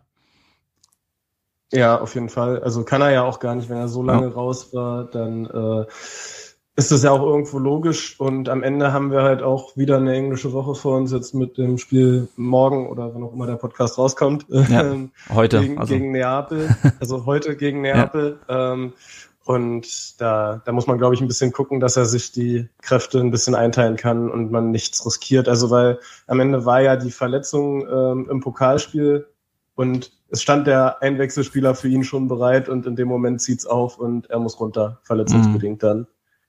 Ähm, und das waren dann zehn Wochen Pause. Ja, krass. Gegen wen spielt er am Wochenende eigentlich? Äh, gegen Bremen. Oh, ja. Also das, das ist dann das Spiel, wo man dann sagen äh, muss, da muss dann mal was kommen. Ja. Also gegen Neapel ist so ein, ja, man ist der Underdog, äh, alles was man mitnimmt ist ein Erfolg, aber gegen Bremen sollte dann zumindest die Niederlagenserie reißen. Ja, das stimmt, das stimmt. Lieber in, äh, gegen Bremen als äh, am Dienstag dann im Pokal gegen uns. Ähm, der VfB. Ich nehme beides. das, das, das denke ich mir. Ähm, Fürich hatte noch einen, äh, einen Abschluss in der 66 Minute. Man merkte dann, dass Union viel über außen kam, der VfB aber innen ziemlich stabil stand, dass viel wegverteidigte. Und dann kam in der 69. Minute die ersten Wechsel beim, beim VfB. Äh, Silas kam für Leveling rein, äh, was glaube ich viele dann, wo viele auch drauf gewartet haben, dass Leveling erlöst wird, auch wenn er natürlich kein schlechtes Spiel gemacht hat, aber halt sehr äh, nicht, nicht so erfolgreich war in seinen Offensivaktionen. Und Ito äh, kam dann für Fürich rein, das heißt, der VfB äh, stellte dann auf eine Dreierkette um äh, mit Sagadu, Anton und Ito und äh, Jacqueline, das war auch nicht das erste Mal in den letzten äh, Spielen, dass der VfB dann mitten im Spiel nochmal umstellt auf eine Dreierkette und äh, mit der Dreierkette, mit der, mit der neuen Formation dann den, ähm, das, das Spiel über die, über die Zeit bringt. Also das äh, können ja vorgreifen mit den zwei späten Toren. Das ist ja das, auch nicht das erste Mal in dieser Saison, dass wir dann hinten raus noch das Spiel, ähm, noch das Spiel gewinnen. Ähm, ja, ist das einfach, also Dreierkette, ähm, dadurch natürlich ein bisschen ein Mann mehr, der vielleicht offensiv noch äh, eingreifen kann. Ähm, meinst du, das klappt die nächsten Spieler auch noch so, zwischendurch auf Dreierkette umstellen und dann spät den Sack zu machen? Ähm, ich finde, wir spielen in der Vierer- und in der Dreier- respektive Fünferkette ähm, sehr gut. Ich finde auch diese Wandelbarkeit beziehungsweise dieses nicht ausmachen, wie wir jetzt auch starten, wie wir weitermachen, Mhm. ob wir spielen, finde ich einfach eine Waffe, weil sich ein Gegner nicht einstellen kann. ähm, oder es halt schwer einzustellen ist. Und wenn man halt nicht fest starten sie mit Fünfer, Dreier, Viererkette, stellen sie um, stellen sie nicht um. Also ich finde, das ist auch eine Waffe, weil, wie gesagt, den Gegner kann sich darauf einstellen und man selber kann auch umstellen, wenn das nicht klappt. Ähm, stellt man um. Ja.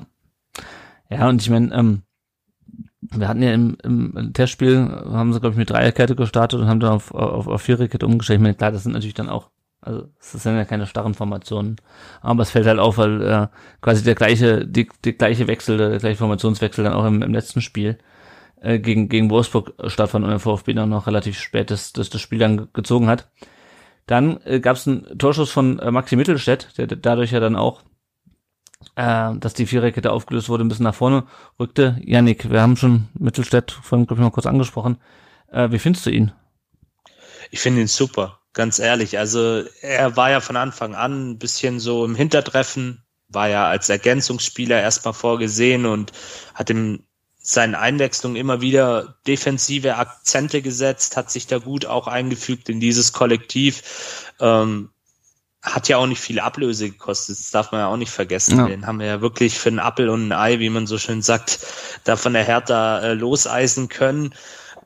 Und er macht seine Sache einfach richtig gut und man sieht auch einfach, ähm, dass er Stärken hat im Zweikampfverhalten, dass er auch ein solides Passspiel hat.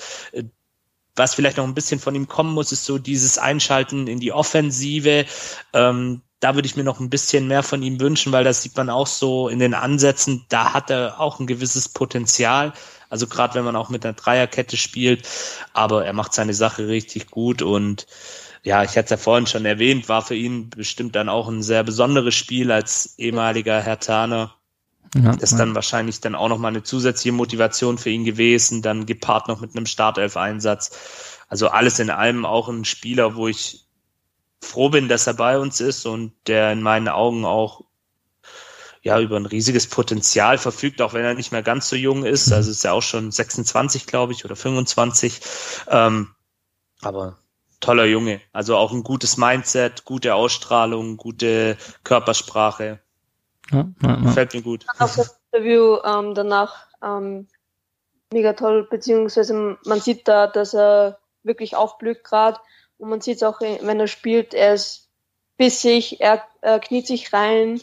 Ähm, ich greife gerade ein bisschen kurz vor. In der, in, in den, mit in den letzten Minuten der Nachspielzeit, wie er da wen wegrätscht und die ganze Mannschaft ähm, ja. sich ja, die ja. Nachspielzeit schon ist. Es ist, er blüht gerade auf und, und macht richtig Spaß. Ja, ja, ja. ich glaube, Mittelstädt ist ein Spieler, der ähm, wenn es gut läuft, auch richtig aufblüht. Also ich glaube nicht, dass er so der krasse Unterschiedsspieler ist. Ich weiß auch nicht, wie, wie groß sein Potenzial noch nach oben ist. Ja? Ähm, aber der ist, glaube ich, in so einer Situation wie bei uns, wo es jetzt läuft, da, da blüht er erst noch richtig auf. Das ist halt die Frage, wie er dann, oder ich meine, bei, bei Hertha, wo es, wo es schlecht lief, hat er ist auch nicht unbedingt äh, rausgestochen. Ähm, aber ist natürlich trotzdem gut. Also es ist halt ein solider Spieler, ähm, finde ich, der gerade äh, ja natürlich auch ein bisschen mitgerissen wird von der von der Qualität der Mannschaft, ohne dass ich mir jetzt die Qualität absprechen will. Ähm, aber das ist so jemand, äh, der auf jeden Fall ist gut, dass, dass, dass wir haben, dass wir die Option haben auf links. Und ähm, ja, wie Janik sagt, also ein bisschen noch ein bisschen mehr Offensivdrang. Er hat ja schon auch ein paar gute Aktionen gehabt. Ähm, so ein bisschen so, so ein Schritt weiter als als Massimo, finde ich. Massimo hat ja auch immer gute Ansätze, konnte sich nicht so richtig in der Bundesliga etablieren. Mittelstädt hat natürlich viel mehr Bundesliga-Einsätze. Ähm, aber halt auch so ein bisschen, den letzten Jahren so ein bisschen wechselhaft und mal schauen, wie das weitergeht. Dann äh, gab es eine starke Aktion auch von äh, Alex Nübel, den müssen wir natürlich auch in diesem Podcast nochmal loben, der ähm, Behrens den Ball quasi vom Fuß klatscht und dann noch es schafft, den Ball an der Strafraumkante hochzunehmen und, ähm, und quasi dann un unter Kontrolle zu bringen. Fofana schießt dann noch knapp vorbei in der 79. wo Nübel auch weit rauskommt. Ähm, und da muss ich ganz ehrlich sagen, da hatte ich dann das Gefühl, das stand ja immer noch nur 1 zu 0 für, für, ähm, für den VfB. VfB hatte so ein bisschen das nötige Glück, äh, Teamtaktik, und äh, Union so ein bisschen die Scheiße am Fuß, oder? Weil das, der hätte gut reingehen können, der Schuss. Ja, also ich finde ehrlich gesagt äh, den von Behrens einfacher als den von Fofana, weil der ist halt aus vollem Lauf äh, voll durchgezogen. Wie, wie du schon gesagt hast, Nübel kommt gut raus. Ähm, irgendwie sich bei dem von Behrens mehr die Chance noch irgendwie vorbeizugehen oder drunter durch. Und also am Ende wenn der Lupfer besser wäre, den Behrens versucht und Nübel ihn trotzdem hat, wäre es wahrscheinlich gleich, aber äh, in der Qualität des Versuchs fand ich den von Fofana eben äh, einen Tick schwerer. Äh, und ja, hast du einfach die Scheiße am Fuß. Also es ist, wenn du einen von beiden machst, bin ich fest von überzeugt, dass das Spiel komplett kippt. Ähm, also einfach in der Dynamik, wie es drin war, die Läufe, die Becker und Fofana angeboten haben in der zweiten Halbzeit, waren aus meiner Sicht sehr, sehr gut. Ähm, mhm. Auch das Zusammenspiel hat super funktioniert. Ähm, ja, aber äh, geht halt nicht rein und dann äh, versuchst du halt noch mehr hinten aufzumachen und äh, bekommst dann halt auch wirklich genau in der Sekunde, wo du aufmachst, direkt das 2-0. Ja, genau. Vorher kam noch äh, unser ehemaliger Nachwuchsspieler Benedikt Kollerbach für Robin Knocher rein. Ähm, klar, natürlich ist dann die, die Schlussoffensive von Union. Da stand es ja noch nur 0 zu 1 und dann in der 81. Minute spielt Mio äh, einen Pass äh, über die Mittellinie, den Undaf relativ geschickt durchlässt. Silas holt sich dann den Ball, läuft los, äh, und wir haben, das haben wir häufiger schon gesehen in den letzten Wochen, dass äh, Silas allein aufs Tor zu läuft. Ich glaube bisher erst ein oder einmal, einmal ging es gut, äh, die anderen Male nicht. Äh, diesmal verlädt er sogar noch Renault, indem er den Schuss kurz antäuscht äh, und macht ihn dann in der genau der Lücke, die Renault dann offen lässt, weil er weil er äh, runtergeht, äh, macht er das Ding dann rein. Jacqueline, das war schon äh, ein bisschen wie äh, der alte Silas, oder? Auf jeden Fall. Ich habe mich so gefreut für ihn, vor allem ähm, weil es die letzten paar Aktionen nicht so geklappt hat. Beziehungsweise, ich sage immer noch, dass bei Köln war einfach ein Kunstpass auf, auf Under von, von Silas. Der war genauso gewollt. Über die, über die, über den Pfosten meinst du? Ja, genau. Ja. Das war ein ganz, ganz toller Pass. Nee, Spaß, aber ähm, mich freut's für Silas, vor allem auch von letzter Woche, wo wo er dann schon so knapp vom Tor war und dann ähm, wieder zu Girasi kam und Girasi dann das Tor gemacht hat. Ja. Alle guten Dinge sind drei und freut mich sehr für ihn. Ja, ja, ja. was mich ja besonders, also natürlich der Abschluss und die, die, die Finte fand ich gut, aber was mir vor allem äh, gefallen hat, war wirklich dieser Ballgewinn im Mittelfeld. Äh, weil Undaf lässt den durch, äh, natürlich auch gut, äh, gut gesehen. Ähm, aber Silas muss ja erst noch einen Gegenspieler überwinden. Äh, und das macht er echt geschickt. Und dann, gut, ich meine, wenn er dann einmal vorbei ist, dann, dann, klar, dann kommst du nicht, nicht mehr hinterher. Deswegen auch die Frage an Team Taktik, abgesehen davon, dass man vielleicht den Pass irgendwie vorher verhindern muss oder verhindern muss, dass man ähm, den Ball verliert, wenn man, wenn man so hoch steht, was natürlich bei, in der Spielsituation ähm, unvermeidbar ist. Wäre das noch irgendwie zu verhindern gewesen? Ich weiß nicht, ich habe vergessen, wer da gegen Silas dann äh, noch im Zweikampf war, bevor Silas dann auf und davon lief. Äh, ich würde sagen, mit einem guten Schiedsrichter, der gesehen hätte, dass es unser Einwurf war und nicht euer, wäre es verhinderbar gewesen.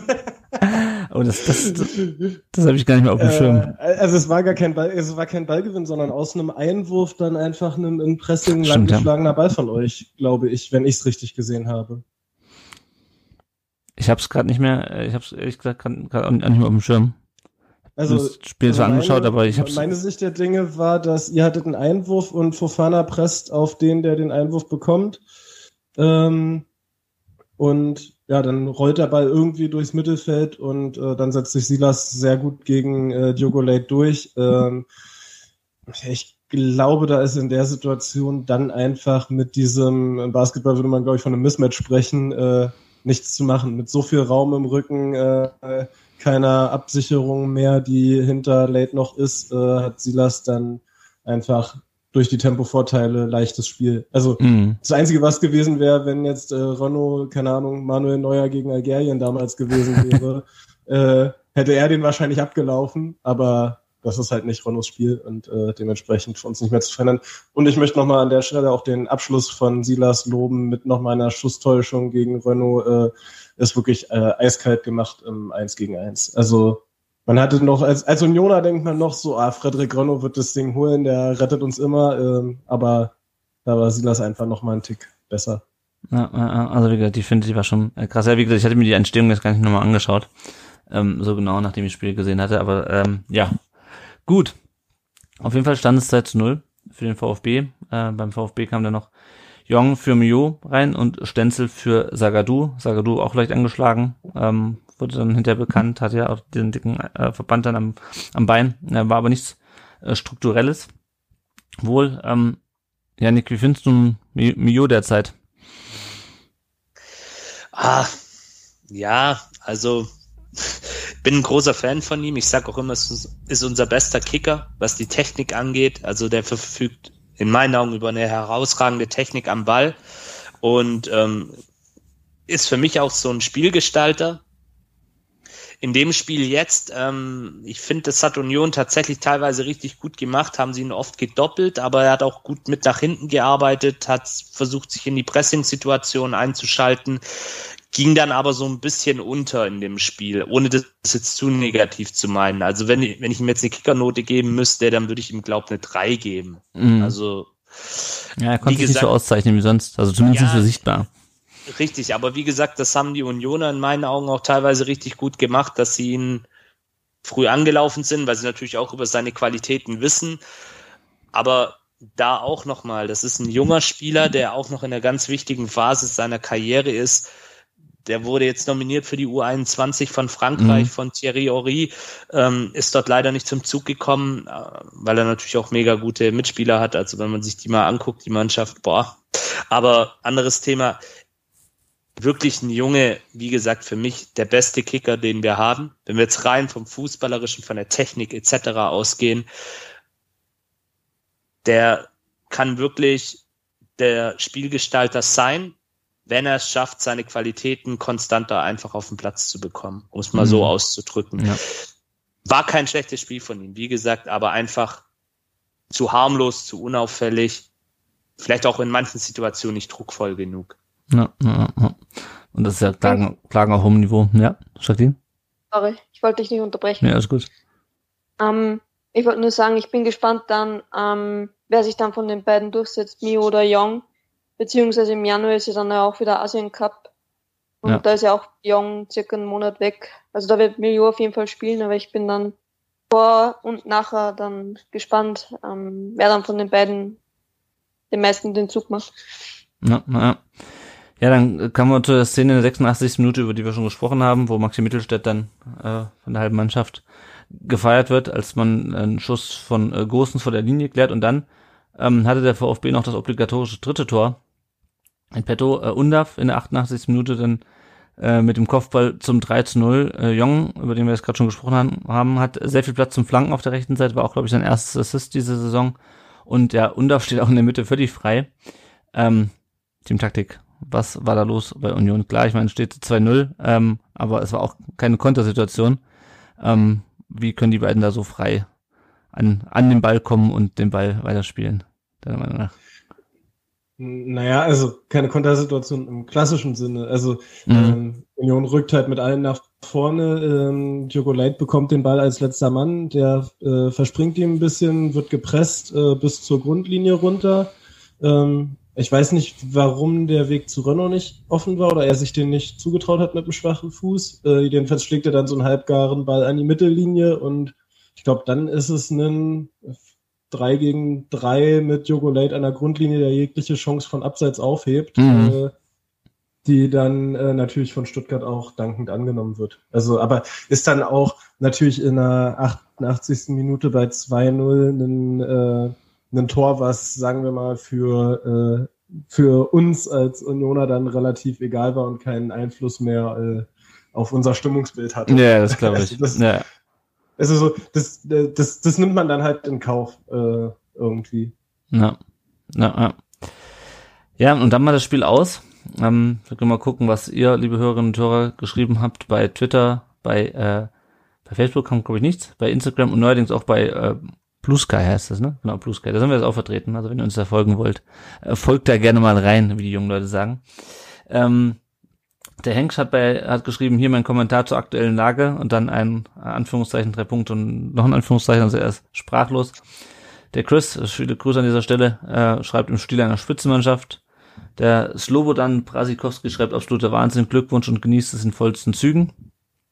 Äh, und der äh, VfB Cristiano schreibt, Union geschlagen, jetzt ist alles möglich, the sky is the limit.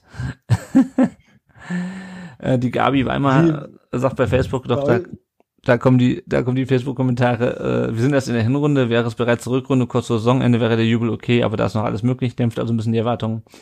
Äh, der Dieter schreibt die Yabadabadu bei Facebook. Und der Marc Steffen bei Facebook, der Wahnsinn geht weiter, so stark das Kollektiv zu null und drei Tore. Einfach nur glücklich. Der Stefan ist sprachlos. Ähm, der Küberle schreibt bei Instagram Balsam für die damalige Relegation. Da haben wir im Vorgespräch schon kurz drüber gesprochen. Äh, einfach unfassbar, was unser Brustring aktuell leistet. Wahnsinn, schreibt Blue, lange Unterstrich 1107. Geil, told you, sagt die Solveig, die wir auch schon Bremen und Frankfurt finden, die wir schon zu Gast hatten. Ich muss sie nochmal fragen. Ähm, spätestens, wenn wir sie vielleicht zum äh, Eintracht oder zum Bremen-Spiel einladen, was sie uns denn gesagt hat. Ähm, beängstigend gut, schreibt der Holo-Lenz. Er kann der Situation immer noch nicht ganz trauen, auch dem Jörn ist es langsam unheimlich und er meint, wir sollten ihn mal wieder zum Talk einladen. Äh, Jörn sehr gerne. Äh, haben noch genügend Spiele offen. Kein Glück können, schreibt André. Äh, ganz viele Herzen und unwirklich. Ja, es ist so eine Mischung, ähm, glaube ich, äh, Jacqueline, oder? Aus ähm, äh, einfach, also es ist einfach unwirklich. Also ich, es ist keine Mischung, es ist einfach nur unwirklich eigentlich, dass der VfB jetzt sechs Spiele in Folge äh, gewonnen hat und auch noch bei Union gewonnen hat, was uns drei Jahre lang nicht, nicht gelungen ist oder gegen Union überhaupt. Ja, eh wie, wie die Kommentare schon sagen, es ist einfach Wahnsinn und man weiß gar nicht, träume ich oder bin ich da jetzt gerade wirklich in der Realität. Ähm, es läuft einfach gerade alles. Die Mannschaft funktioniert einfach, sie ist eingespielt. Jeder kann Vorlagen machen, sowie auch Tore. Wir haben, weiß ich nicht, fast die ganze Mannschaft hat schon Tore gemacht und aufgelegt. Es ist einfach unberechenbar. Ich glaube, das ist auch eine Stärke, dass ein Rio eine, eine Planke zu einem Tor macht, sowie auch Girassi ähm, abklatscht von Also alles ist möglich bei uns. Sehr schön. Ähm, ja, also vielleicht auch nochmal, äh, dem, dem Team Taktik haben wir es ja schon auch im, im, im, äh, im Vorgespräch äh, erläutert und ich glaube, das kann sich auch jeder denken. Ähm, nachdem wir ja nur damals abgestiegen sind, ohne zu verlieren, sondern einfach nur mit zwei Unentschieden, ähm, und dann drei Jahre lang wirklich kein einziges Spiel gegen Union zu gewinnen. Ich glaube, zwei Unentschieden waren es in den drei Jahren. Und Aber ihr hattet den gefühlten Sieg, als ihr schon 2-0 hinten lagt und noch das 2-2 gemacht habt mit Kalajdzic da irgendwie. Das stimmt, ja, ja, das also. stimmt, das stimmt, das stimmt, das stimmt, das stimmt. Aber ähm, also es ist ja nicht, nicht so, als ob wir jetzt irgendwie schon seit 20 Jahren gegen Union spielen und seit 20 Jahren da kein, kein Spiel gewinnen. Aber es ist, glaube ich, glaub, verbunden mit der mit der Relegation. Äh, und gerade die Leute, die dann da waren, ich war ja selber auch nicht vor Ort, aber wenn man halt irgendwie ähm, in dem Stadion abgestiegen ist ähm, und dann immer noch mal auf die Fresse bekommen hat in jedem Spiel, fast, äh, dann da zu gewinnen, äh, ohne dass man jetzt irgendwie das besonders was gegen Union haben muss, ähm, ist glaube ich, ist glaube ich äh, einfach äh, schön und ähm, ja dieses dieses unwirkliche. Ähm, ging dir das die letzten Jahre auch so mit Union? Also ihr 2019 äh, Liga aufgestiegen und jetzt äh, spielt ihr Champions League. Ähm, bisschen im längeren Zeitraum natürlich als es bei uns. Ähm, aber ähm, kannst du unsere Ungläubigkeit über unsere Erfolgsserie nachvollziehen?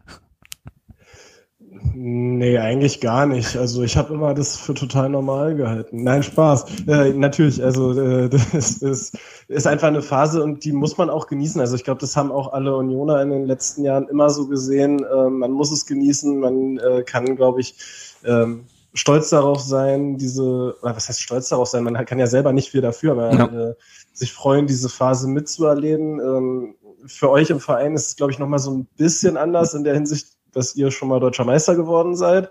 Ähm, also für viele Unioner, ähm, egal ob es jetzt die Jüngeren oder die Älteren waren, also wie viele Unioner haben in den 2010er Jahren gedacht, dass sie nochmal Union international sehen würden? Das mhm. waren wenige. Ja. So und ähm, und ich glaube, ähnlich ist es dann für euch jetzt auch nach den letzten zwei Jahren gewesen, dass so dieser Gedanke von äh, wir spielen um international oder sogar um die Meisterschaft mit, äh, einfach weit weg war. Und das, äh, Lang, mal langsam hier. ähm, ja. Und da wollte ich noch, mich gerade auch noch kurz hin. Ich bin eigentlich fast ein bisschen enttäuscht, dass bei euch keiner drunter schreibt, nur noch 19 Punkte. Das, das kam, glaube ich, das kam, also das, ich habe ich auch schon gelesen. Ähm, okay, dann, dann bin ich beruhigt. Ja, ja, nee, nee, nee, also das ist natürlich klar. Also ich, ähm, das haben wir, das, die Sache ist, das ist ja jetzt der sechste Sieg in Folge und ich glaube, bei, nach dem dritten Sieg in Folge, da haben die Leute noch geschrieben, oh, jetzt haben wir schon, was waren es dann, 12 Punkte, 15 Punkte, ähm, mittlerweile hat der VfB 21 Punkte und das ist eine Punktzahl, die hatten wir letztes Jahr am 27. Spieltag. Ja. Ähm, und die hatten wir. Dazu, dass wir 5-0 gewonnen, 1-5 verloren und dann wieder 5-0 gewonnen haben. Ja. Der, der Anfang.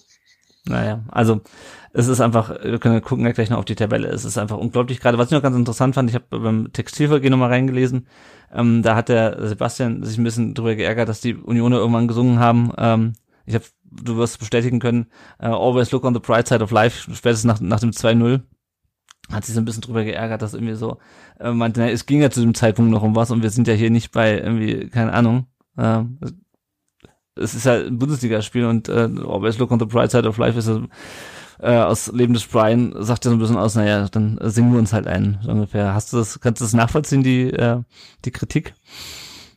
Ähm, ja, schon.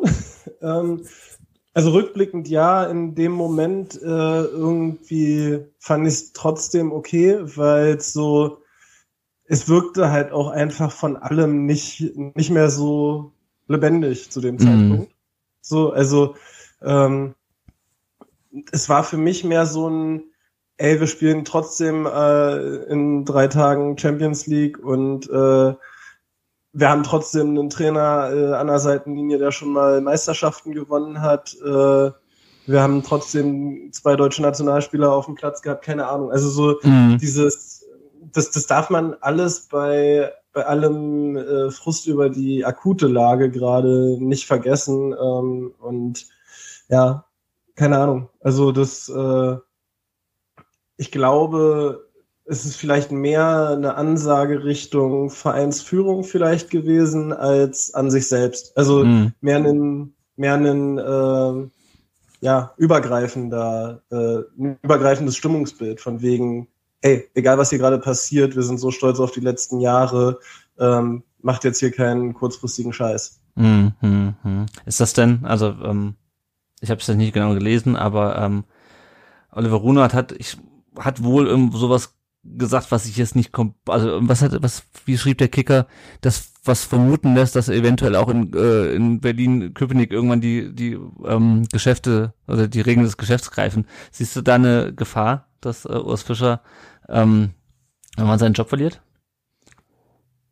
Also, also, aus meiner Sicht äh, nicht und ich glaube, ähm, wenn das so sein sollte, würde das immer noch für, oder was heißt immer noch, also es würde, egal wann es passiert, für sehr viel Unverständnis sorgen. Mhm. Ähm, weil, also es sprechen seit drei Jahren alle davon, ja, Doppelbelastung mit Europa, äh, irgendwann wird der Einsturz kommen, Vereine sind deswegen abgestiegen. Es ist uns jetzt äh, zweimal gelungen, dass es nicht dazu gekommen ist. Und äh, ich glaube, viele Leute ich glaube, kein Unioner kann sich im Moment eine Bundesliga mit Union ohne Urs Fischer an der Seitenlinie mhm. vorstellen. Mhm. Und ähm, zumindest ich für meinen Teil könnte sagen, wenn man mit neun oder zwölf Punkten und einer Einfachbelastung Bundesliga in die Rückrunde startet, habe ich mehr Vertrauen darin, dass Urs Fischer das macht, als wenn man mit 18 oder 20 Punkten und einem anderen Trainer an der Seitenlinie da rein startet. Mhm. Ja, ja. Das mit dem Klassenerhalt klappt. Also und, und das ist auch, also Olli Runert hat äh, auch äh, gesagt, äh, dass Urs Fischer einen sehr, sehr großen Kredit hat, ähm, aber auch selber ein sehr reflektierter Mensch ist. Also es klang jetzt auch wenig danach, mhm. dass es äh, eine Kündigung seitens des Vereins wäre, die äh, sehr schnell äh, im Raum stünde. Ja, nee, wie gesagt, ich hatte auch die, die Originalaussage nicht, nicht gelesen. Ähm, Janik, Während die Union Always Look on the Bright Side of Life äh, anstimmten, stimmte der äh, Gästeblock an. In Europa kennt euch keine Sau. Ich habe äh, hab das in der in der Übertragung gehört. Äh, dann hat der Ricky das nochmal getwittert, getwittert und ich habe jetzt dann hab ich nochmal gefragt, wer hat denn das gesungen? Weil ich habe überlegt, ob kurz die, ob die Unioner ähm, uns noch einen reindrücken wollen und sagte, wurde, wir spielen immerhin Dienstag Champions League äh, und, und ihr nicht. Und dann, es war aber der, der, der VfB. Ähm, wie, wie, wie findest du das? Ich meine, klar ist natürlich äh, Stadion äh, Banter, wie man im, im Englischen sagt, gehört hm, dazu. Ja, ähm, ja das, es ist halt, ja, es ist halt schon eine besondere Geschichte zwischen Union und dem VfB, wenn man eben diese Relegation mit einzieht und äh, es sitzt bei einigen der Stachel sicherlich noch tief. Ja. Ich glaube auch viele, die da am Samstag äh, im Block waren, waren auch 2019 dabei. Also ich würde sogar mal behaupten, ein Großteil davon. Und ja, ihr habt es ja gerade auch schon erwähnt, nach langer Zeit mal, oder wir haben ja mal auch in der zweiten Liga gegen Union Berlin gewonnen. Äh, zu Hause nur, glaube ich. Ja, zu Hause. Ich glaube, das Rückspiel genau. ging dann unentschieden aus. 1-1, 1-1 ging es damals aus. Ähm, das war dann, ja, da passiert das dann eben. Dann, ja. Das sind dann so kleine Sticheleien und äh, solange es nur bei Worten bleibt, sage ich immer, ist es okay.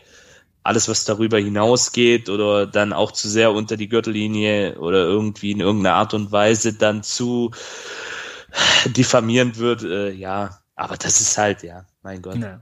Ich fand es so lustig. Ich hätte damit nicht gerechnet mit dem Gesang an, zu dem Zeitpunkt. Ich glaube, die Köpenicker können das ganz gut ab. Die sind hart im Nehmen, habe ich mir sagen lassen und von daher alles gut.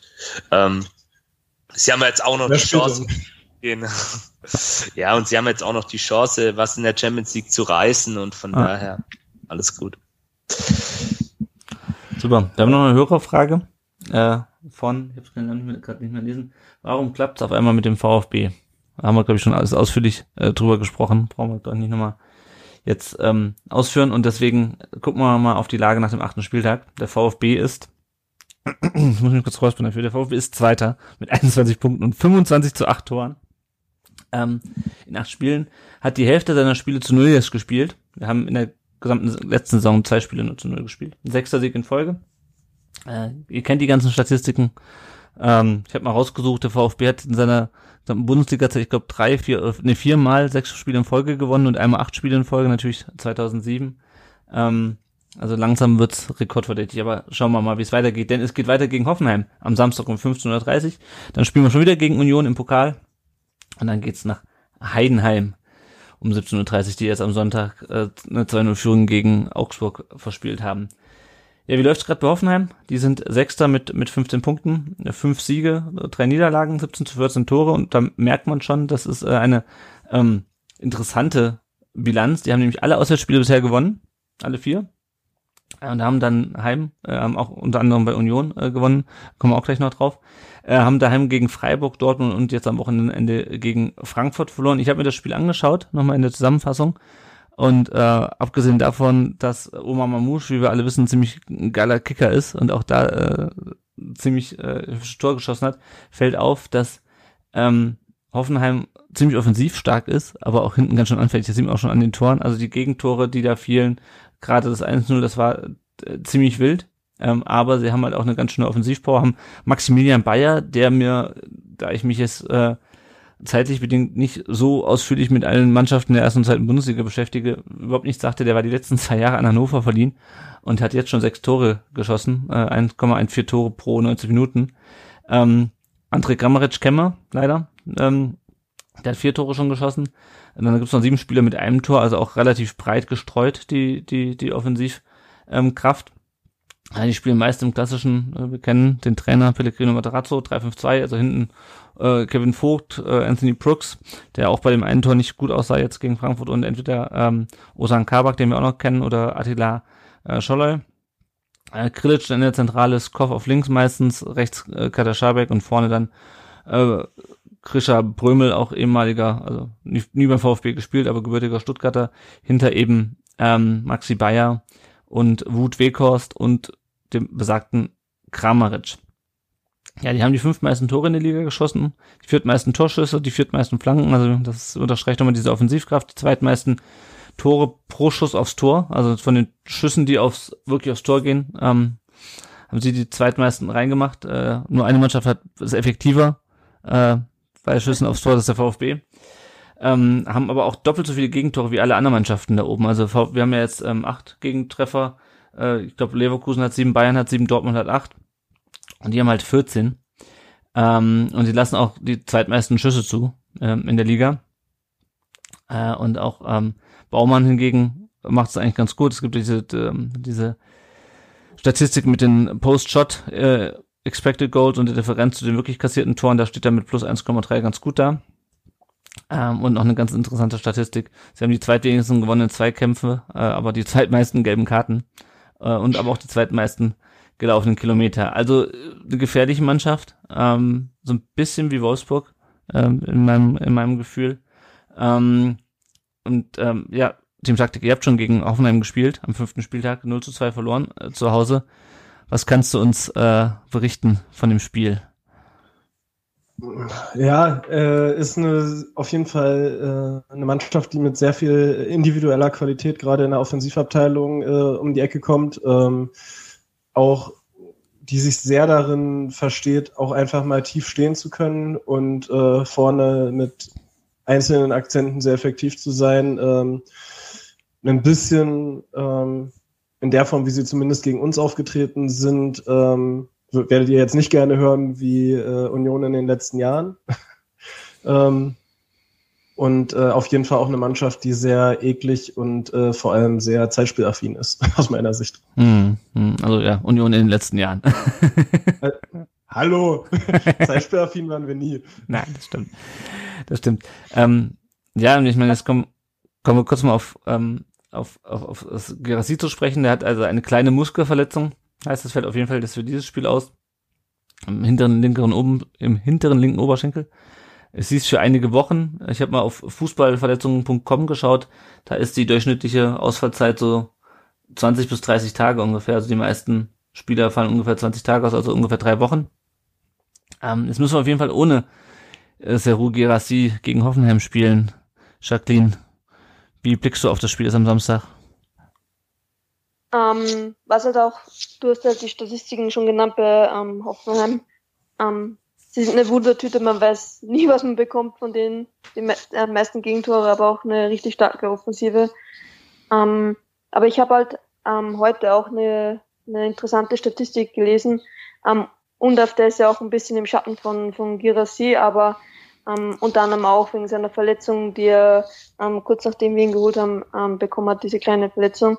Ähm, hat er nicht so viel Spielzeit bekommen, aber laut Statistik beziehungsweise ähm, er hat halt auch, wie Girassi, alle 55, äh, alle 45 Minuten, also sozusagen jede Halbzeit, ähm, ein Tor gemacht. Mhm. Also stecken brauchen wir uns jetzt auch nicht, weil Girassi ähm, verletzt ist.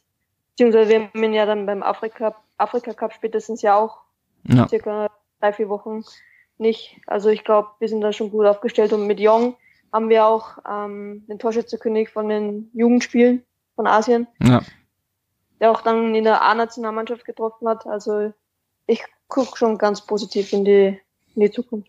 Ja, ja. Also was ich halt so ein bisschen das Gefühl habe, ist, dass du halt, also mit Girassi, einfach mit seiner Qualität und seiner, seinem Lauf gerade, ähm, hast du, glaube ich, noch bessere Chancen gegen Hoffenheim, weil die einfach anfällig sind. Also wie gesagt, Brooks, auch Vogt finde ich jetzt nicht so überragend stark. Äh, Osan Kabak, eigentlich auch ein guter, gu guter ähm, ähm, Defensivspieler, hat aber also auch immer mal für, für, für einen Patzer gut. Ähm, und ich bin mal gespannt, Janik, wie der VfB jetzt umstellen wird, weil ist klar, du kannst jetzt nicht einfach undarf auf die auf die Garassi-Position äh, setzen, äh, meiner Meinung nach. Ähm, also ich bin mal gespannt, wie, wie Sebastian Hönes den umstellt. Was meinst du denn, wie er jetzt mit dem, mit dem Ausfall von, von Gerassi umgeht? Ja, die Frage habe ich mir tatsächlich heute vor der Aufnahme auch so ein bisschen gestellt, ähm, weil ich da auch äh, der gleichen Meinung wie du bin, ähm, dass er da vielleicht, ja, ja, was wäre eine Idee? Ähm, Jong zum Beispiel könntest du, der hat ja auch mal in Freiburg so eine Art hängende Spitze gespielt und auch mal so eine Art Mittelstürmer. Äh, da ist er aber meiner Meinung nach nicht da fehlt ihm ein bisschen die Abschlussqualität. Ähm, also ich sehe Jong eher dann so auf der Mio-Position. Ähm, ja, aber vielleicht, wenn er mit Viererkette spielen will, 4-4-2, ich Castanaras, weiß ich nicht, ist ja auch noch eine Option, den du mit den Kader nehmen kannst als klassischen Mittelstürmer. Du hast noch Milosevic auf der Bank, mhm. der ja auch ein klassischer Neuner ist, der aber natürlich auch eher ein Perspektivspieler ist. Ja, also ich könnte es mir tatsächlich auch so vorstellen, dass man vielleicht auch auf ein 4-3-3 geht. Ja, also da, da gibt es viele Optionen. Du könntest auch überlegen, ähm, gerade mal schauen, wen wir noch im Kader haben. Ja, das, das ist ein bisschen dünne dann jetzt auf dieser, außer die zwei genannten haben wir eigentlich keine weiteren Mittelstürmer mehr. Also wie ja. gesagt, Jong und Undaf in so einer Art 4-4-2 oder 4-2-2-2 oder da, da gibt's ja verschiedene Interpretationen ja. auch und einen von beiden stellst du als quasi hängenden Stürmer auf. Das wäre dann in dem Fall vielleicht eher Jong und Undaf dann so ein bisschen davor. Ähm, die Flügel daneben mit Führig auf der linken, klar, der ist gesetzt und auf der rechten Seite dann würde ich mir persönlich Silas wünschen, gerade auch gegen Hoffenheim die dann ähm, wie es äh, Team Taktik ja auch richtig gesagt hat, ähm, auch mal so ein bisschen eklig spielen, auch mal die Räume eng machen, sich hinten reinstellen, dass du dann mit Silas vielleicht auch einen hast, der da so ein bisschen mit äh, Einzelaktionen entsprechend Impulse setzen kann. Das wäre so meine Idee. Und wie gesagt, dann hast du eben noch zwei junge, gelernte Stürmer mit Castanaras und Milosevic, die du vielleicht dann auch noch bringen kannst als mhm. Einwechselspieler. Ja, ich hoffe, ich habe jetzt keinen vergessen. Ja, doch, nee. müsste, das müsste eigentlich so alles gewesen sein, ja. Also das ist dann vielleicht auch für die zwei Jungs, um da vielleicht auch noch mal was Positives aus dieser ähm, Girassi-Verletzung zu sehen, dass eben gerade Castanaras, der einen sehr guten Lauf in der zweiten Mannschaft hat, ähm, da jetzt auch ordentlich getroffen hat, ähm, dass der vielleicht auch mal seine Chance kriegt, dann auf Spielzeit in der ersten oder eben auch Milosevic dann vermehrt eingesetzt wird. Ja. Das kann natürlich auch so bitter das ist, es kann natürlich auch ein Vorteil sein, ähm, weil beispielsweise Köln sich ja auch sehr gut auf Gerassi einstellte ähm, und dann halt äh, ja. kam halt genau. unter freien hat die Buden trotzdem gemacht. Ähm, aber ähm, Sebastian Hönes muss sich was Neues ausdenken und wenn es gut läuft, dann äh, klappt es trotzdem und äh, Matarazzo ähm, konnte sich halt nicht in dem Maße darauf einstellen, wie er das vielleicht könnte, wenn wir jetzt wieder mit äh, dem klassischen Gerassi und Fürich und und äh, und ähm, Leveling oder, oder Silas auf, auf den Außen spielen. Ich meine, Matarazzo kennt die Mannschaft eh äh, am besten von allen anderen Bundesliga-Trainern aktuell, aber ähm, trotzdem, es kann, kann vielleicht auch ein Vorteil sein. Also ich bin mal gespannt, das Schöne finde ich ja, selbst wenn wir jetzt mal ein Spiel unentschieden spielen, dann kann ich damit auch voll leben halt. Also das ist halt einfach mal so entspannt, also auf so ein Spiel zu gucken und denken, boah, das ist schwierig jetzt ohne Gerassi, ne? Da denkst du, yo, aber wir haben halt auch 21 Punkte. Also, wenn du da mal ein Spiel Richtig, nicht gewinnst, genau. ist das jetzt auch kein, kein, kein Weltuntergang. Ich meine, danach geht's ähm, danach geht's nochmal gegen, gegen äh, Union im, im Pokal. Dann haben wir Heidenheim, dann haben wir, ich glaube, Dortmund, dann ist nochmal Länderspielpause.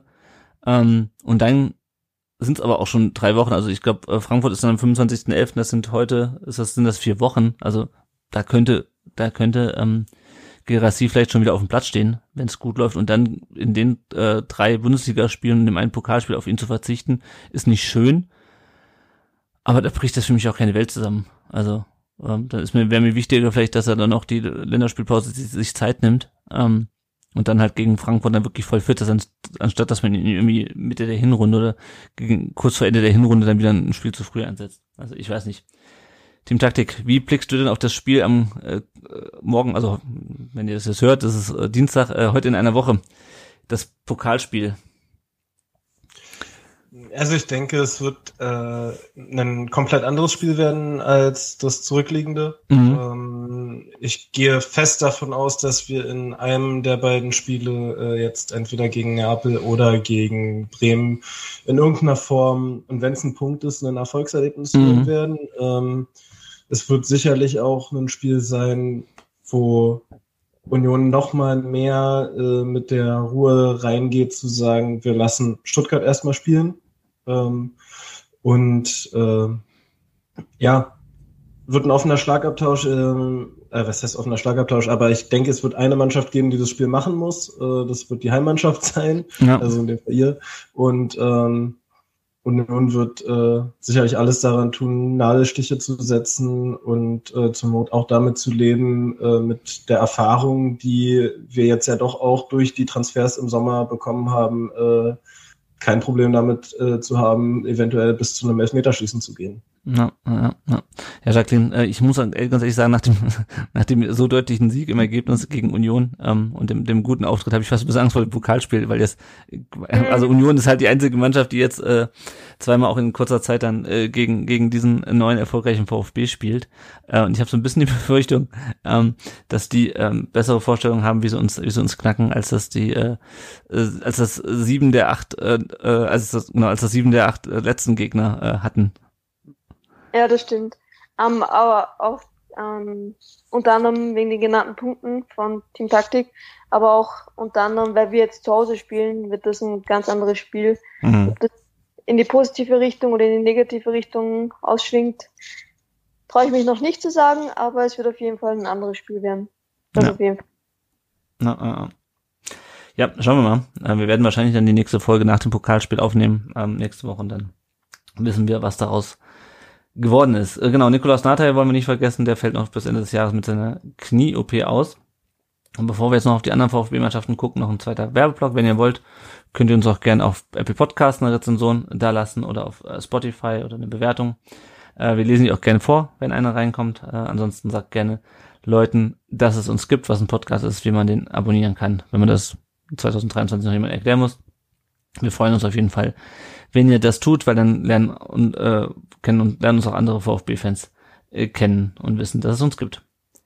So, wir blicken auf die anderen Mannschaften. Äh, was den Männern versagt blieb, äh, schaffen die Frauen äh, mit Leichtigkeit, nämlich die Tabellenspitze ihrer Liga äh, zu erobern und zu verteidigen. Am fünften Spieltag gab es ein 6 zu 1 in der Oberliga Baden-Württemberg gegen den TV Derendingen. Leonie Kopp mit ihrem ersten Songtreffer, Jana Spengler mit ihrem fünften, Jana Beuschlein, äh, die, ich glaube, sie hat ihn noch nicht ganz eingeholt, mit ihrem zehnten bis zwölften Saisontreffer, also drei Tore.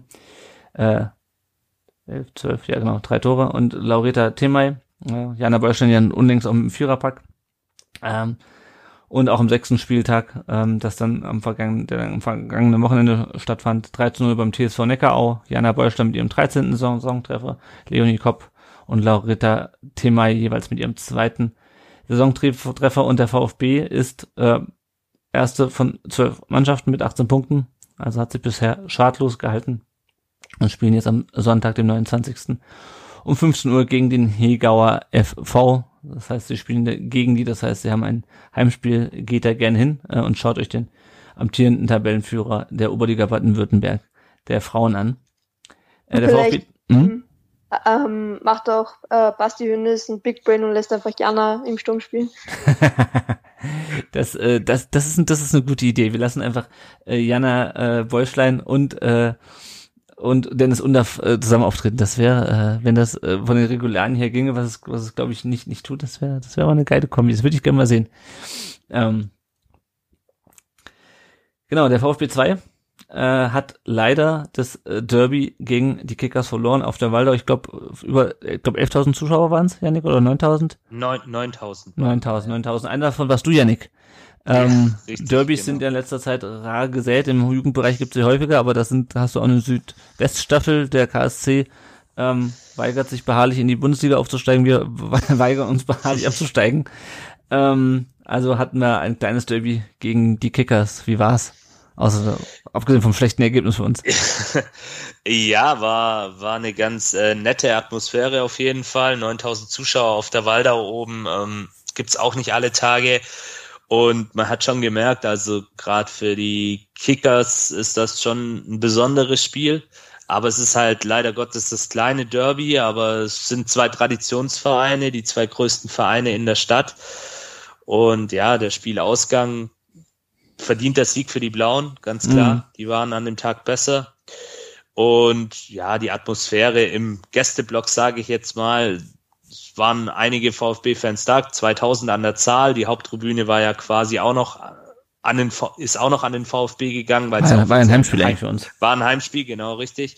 Das war dann so ein bisschen kurios, weil natürlich dann auch die Kickers nicht ihre Hymne hatten in ihrem Stadion quasi. Ja. Also das hat denen dann, glaub auch nicht ganz so gut geschmeckt, aber ja, es ist, Regionalliga, ähm, vielleicht Roberto Massimo erwähnen, der Stimmt, hat gespielt, der hat gespielt, ähm, hat mir auch eigentlich ganz gut gefallen, aber ist dann eben leider in der Gesamtleistung auch so ein Stück weit untergegangen. Ja, schade. Hm, Derby-Sieg ist immer was Schönes, auch wenn es nur das kleine Stadtderby ist, aber ja, war, war ganz cool und auch da nochmal mein Appell, also wenn ihr mal Bock habt, geht wirklich zur U21 oder auch zu den anderen U-Mannschaften, ähm, weil trotz der Niederlage haben ja ein Spiel weniger, sind sie ja immer noch gut dabei. Ja. Im Aufstiegsrennen, sage ich jetzt mal, in der Regionalliga Südwest und Tickets sind nicht teuer und es ist so ein bisschen halt auch ein puristischer Fußball, ohne VAR, ohne Video, ohne ähm, irgendwelche anderen Dinge. Ähm, ich glaube, Torlinientechnik gibt's da auch nicht in der Regionalliga. Nee, nee gibt's nicht.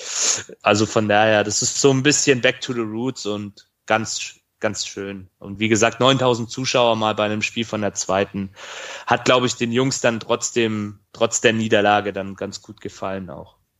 Ja, ja. Genau, VfB ist jetzt Vierter in der Liga ähm, mit 25 Punkten, da hat aber ein Spiel weniger, das findet morgen, also wenn es heute heute statt, beim TSV Steinbach, das musste nicht verlegt werden. Die sind punktgleich Fünfter, auch mit 25 Punkten, dann geht am Samstag nach Orle auf die Alp rauf. Ähm, um 14 Uhr findet das Spiel statt, am 29. Ja, die Aalener sind Neunter. Und was ja auch ganz spannend ist, dass bei der U21 gerade sehr viele äh, Nachwuchsspieler, also aus dem, aus dem eigenen NLZ, äh, auch auf dem Platz stehen. Ähm, und wenn wir auf die U19 blicken, die hat auch ihr Spiel verloren, die hat gegen den äh, Tabellenzweiten äh, Frankfurt 0 zu 1 verloren, durch ein schweres Gegentor, es ist Vierter äh, in der Liga mit 15 Punkten und spielen jetzt am äh, Samstag um 12 Uhr in Heidenheim. Und bei denen gibt's noch zwei ganz interessante äh, Neuigkeiten. Benjamin Boakshi hat seinen Vertrag verlängert und soll über die U21 nächste Saison an die Profis herangeführt werden. Und Semi Kara, der lange verletzt war äh, und immer noch ist, äh, fällt seit Anfang letzter Saison äh, aus. Äh, auch dessen Vertrag wurde verlängert, sodass er sich da, sodass er ähm, genesen kann und dann angreifen kann. Die U17 hat äh, am Freitag gespielt, hat im Elfmeterschießen gegen die Kickers verloren im WEV-Pokal. Ich konnte nicht herausfinden, wer die Tore geschossen hat, weder bei FUPA noch sonst irgendwo. Und die spielen jetzt heute Nachmittag, also jetzt am Dienstag um äh, 14 Uhr gegen Ingolstadt und dann am Samstag geht's zum Derby nach Karlsruhe. Noch kurz der Blick auf unsere äh, auf unsere Leihspieler. Die hatten ja auch Länderspielpause äh, gehabt. Äh, Ömer Beas saß 90 Minuten auf der Bank, als Hatayspor 2 zu 4 bei Fenerbahce äh, verloren hat. Hatayspor ist Sechster in der, in der Super League. Gildias hat auch äh, verloren 0 zu 4 bei Tabellenführer äh, Slask äh, Breslau, wird auf Deutsch ausgesprochen, ich kann es nicht auf Polnisch aussprechen, muss ich ehrlich sagen. Äh, wurde nach 54 Minuten beim Stand von 0 zu 1 eingewechselt. Legia ist das Fünfter in der Extraklasse. Wahid Fagi ist leider immer noch verletzt. Er stand auch beim 13-0 gegen Braunschweig, die heute übrigens ihren äh, Trainer rausgeschmissen haben nach dem Spiel. Ähm, stand er nicht im Kader. Erzberg ist siebter in der zweiten Liga, also machen für einen Aufsteiger auch eine relativ gute Figur.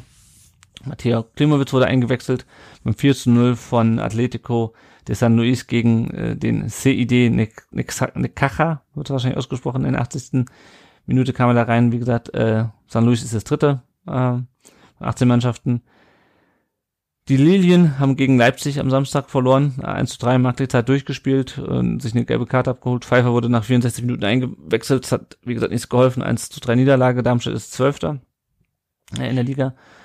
Äh, Perea wurde zur Pause beim Stand von 1 zu 1 ausgewechselt, als Rostock gegen Kiel 1 zu 3 verlor. Rostock ist auf dem 15. Platz mittlerweile abgerutscht und Mosanko in der Eredivisie, äh, wo Ajax mittlerweile nicht nur Sportvorstand Sven Müssen hat entlassen hat, sondern auch den Trainer heute. Übrigens ähm, haben sie 2-2 gegen Enschede gespielt. Er wurde zur Pause beim Stand von 0 zu 2 ausgewechselt, konnte also zum Punktgewinn nichts mehr beitragen und äh, Herakles Almelo ist jetzt Achter in der Liga. Ja, damit sind wir am Ende mit unserer Folge. Erstmal vielen Dank äh, an unsere Gäste, dass sie uns heute durch diese Folge begleitet haben. Vielen Dank an Team Taktik vom Podcast Taktik und so. Vielen Dank, hat mich sehr gefreut, äh, dabei zu sein. Ähm, Kurze Anmerkung noch, ihr könnt uns natürlich auch folgen bei äh, Twitter unter Taktik und Suff oder bei Instagram, wo auch immer ihr wollt. Genau, folgt denen auf jeden Fall, abonniert die, äh, wenn ihr euch für Taktik, Suff und den ersten FC Union Berlin interessiert. Und äh, auch der Jacqueline könnt ihr folgen äh, bei Twitter und äh, solltet auf jeden Fall auch ähm, solltet ihr auf jeden Fall auch tun. Äh, vielen Dank, dass du heute da warst. Sag noch mal kurz, wo können die Leute dich finden? Ähm, ich sage auch mal Danke für die, dass ich dabei sein durfte. Ähm, ich hoffe, es war, äh, hat gepasst, wie ich geredet habe. Ich war am Anfang ein bisschen nervös, aber hat das hat man überhaupt mehr... nicht angemerkt. Danke. ähm, ja, ich bin auf Twitter auf @feini5 ähm, zu finden. Könnt mir gerne folgen.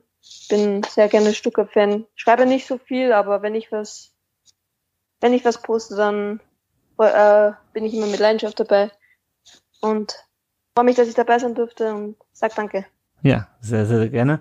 Äh, unser Hinweis noch, ähm, folgt ähm, Seba auf seinem äh, Instagram-Profil, äh, Sebas Kampf äh, und äh, ja, registriert euch auf jeden Fall bei der DKMS. Das äh, ist sehr, sehr wichtig.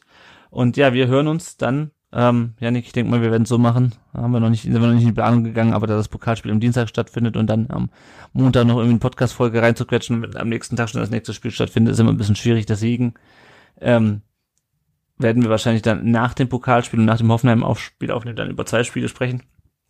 Äh, ihr könnt euch auch gerne noch äh, bewerben als, als äh, VfB-Fan, um an dieser Folge teilzunehmen, Union-Fan. Äh, falls du einen empfehlen kannst, Team Taktik äh, brauchen, wir, brauchen wir dann auch wieder. Ähm, bin mal gespannt, das wird sehr spannend. Das hat man auch noch nicht, dass wir in zwei Spielen hintereinander ähm, aber die aber nicht in der gleichen Folge besprochen haben, den gleichen, den gleichen Gegner äh, hatten. Ähm, wird, wird spannend. Vielleicht kommt dann diesmal Team Suff. Kannst du ihn ja mal fragen. Vielleicht. Ja, mache ich. Wäre vielleicht, wäre vielleicht eine lustige, eine lustige Fortsetzung, Fortsetzung dieser Geschichte. Gut, äh, erstmal euch, lieben Hörerinnen und Hörer, vielen Dank, dass ihr uns heute wieder zugehört habt und ähm, bis nächste Woche dann, dann hoffentlich mit den nächsten drei Punkten im Gepäck und dem Pokal-Achtelfinale äh, am Horizont. Also, vielen Dank fürs Zuhören und bis nächste Woche. Ciao. Ciao, Servus. Ciao. Ciao.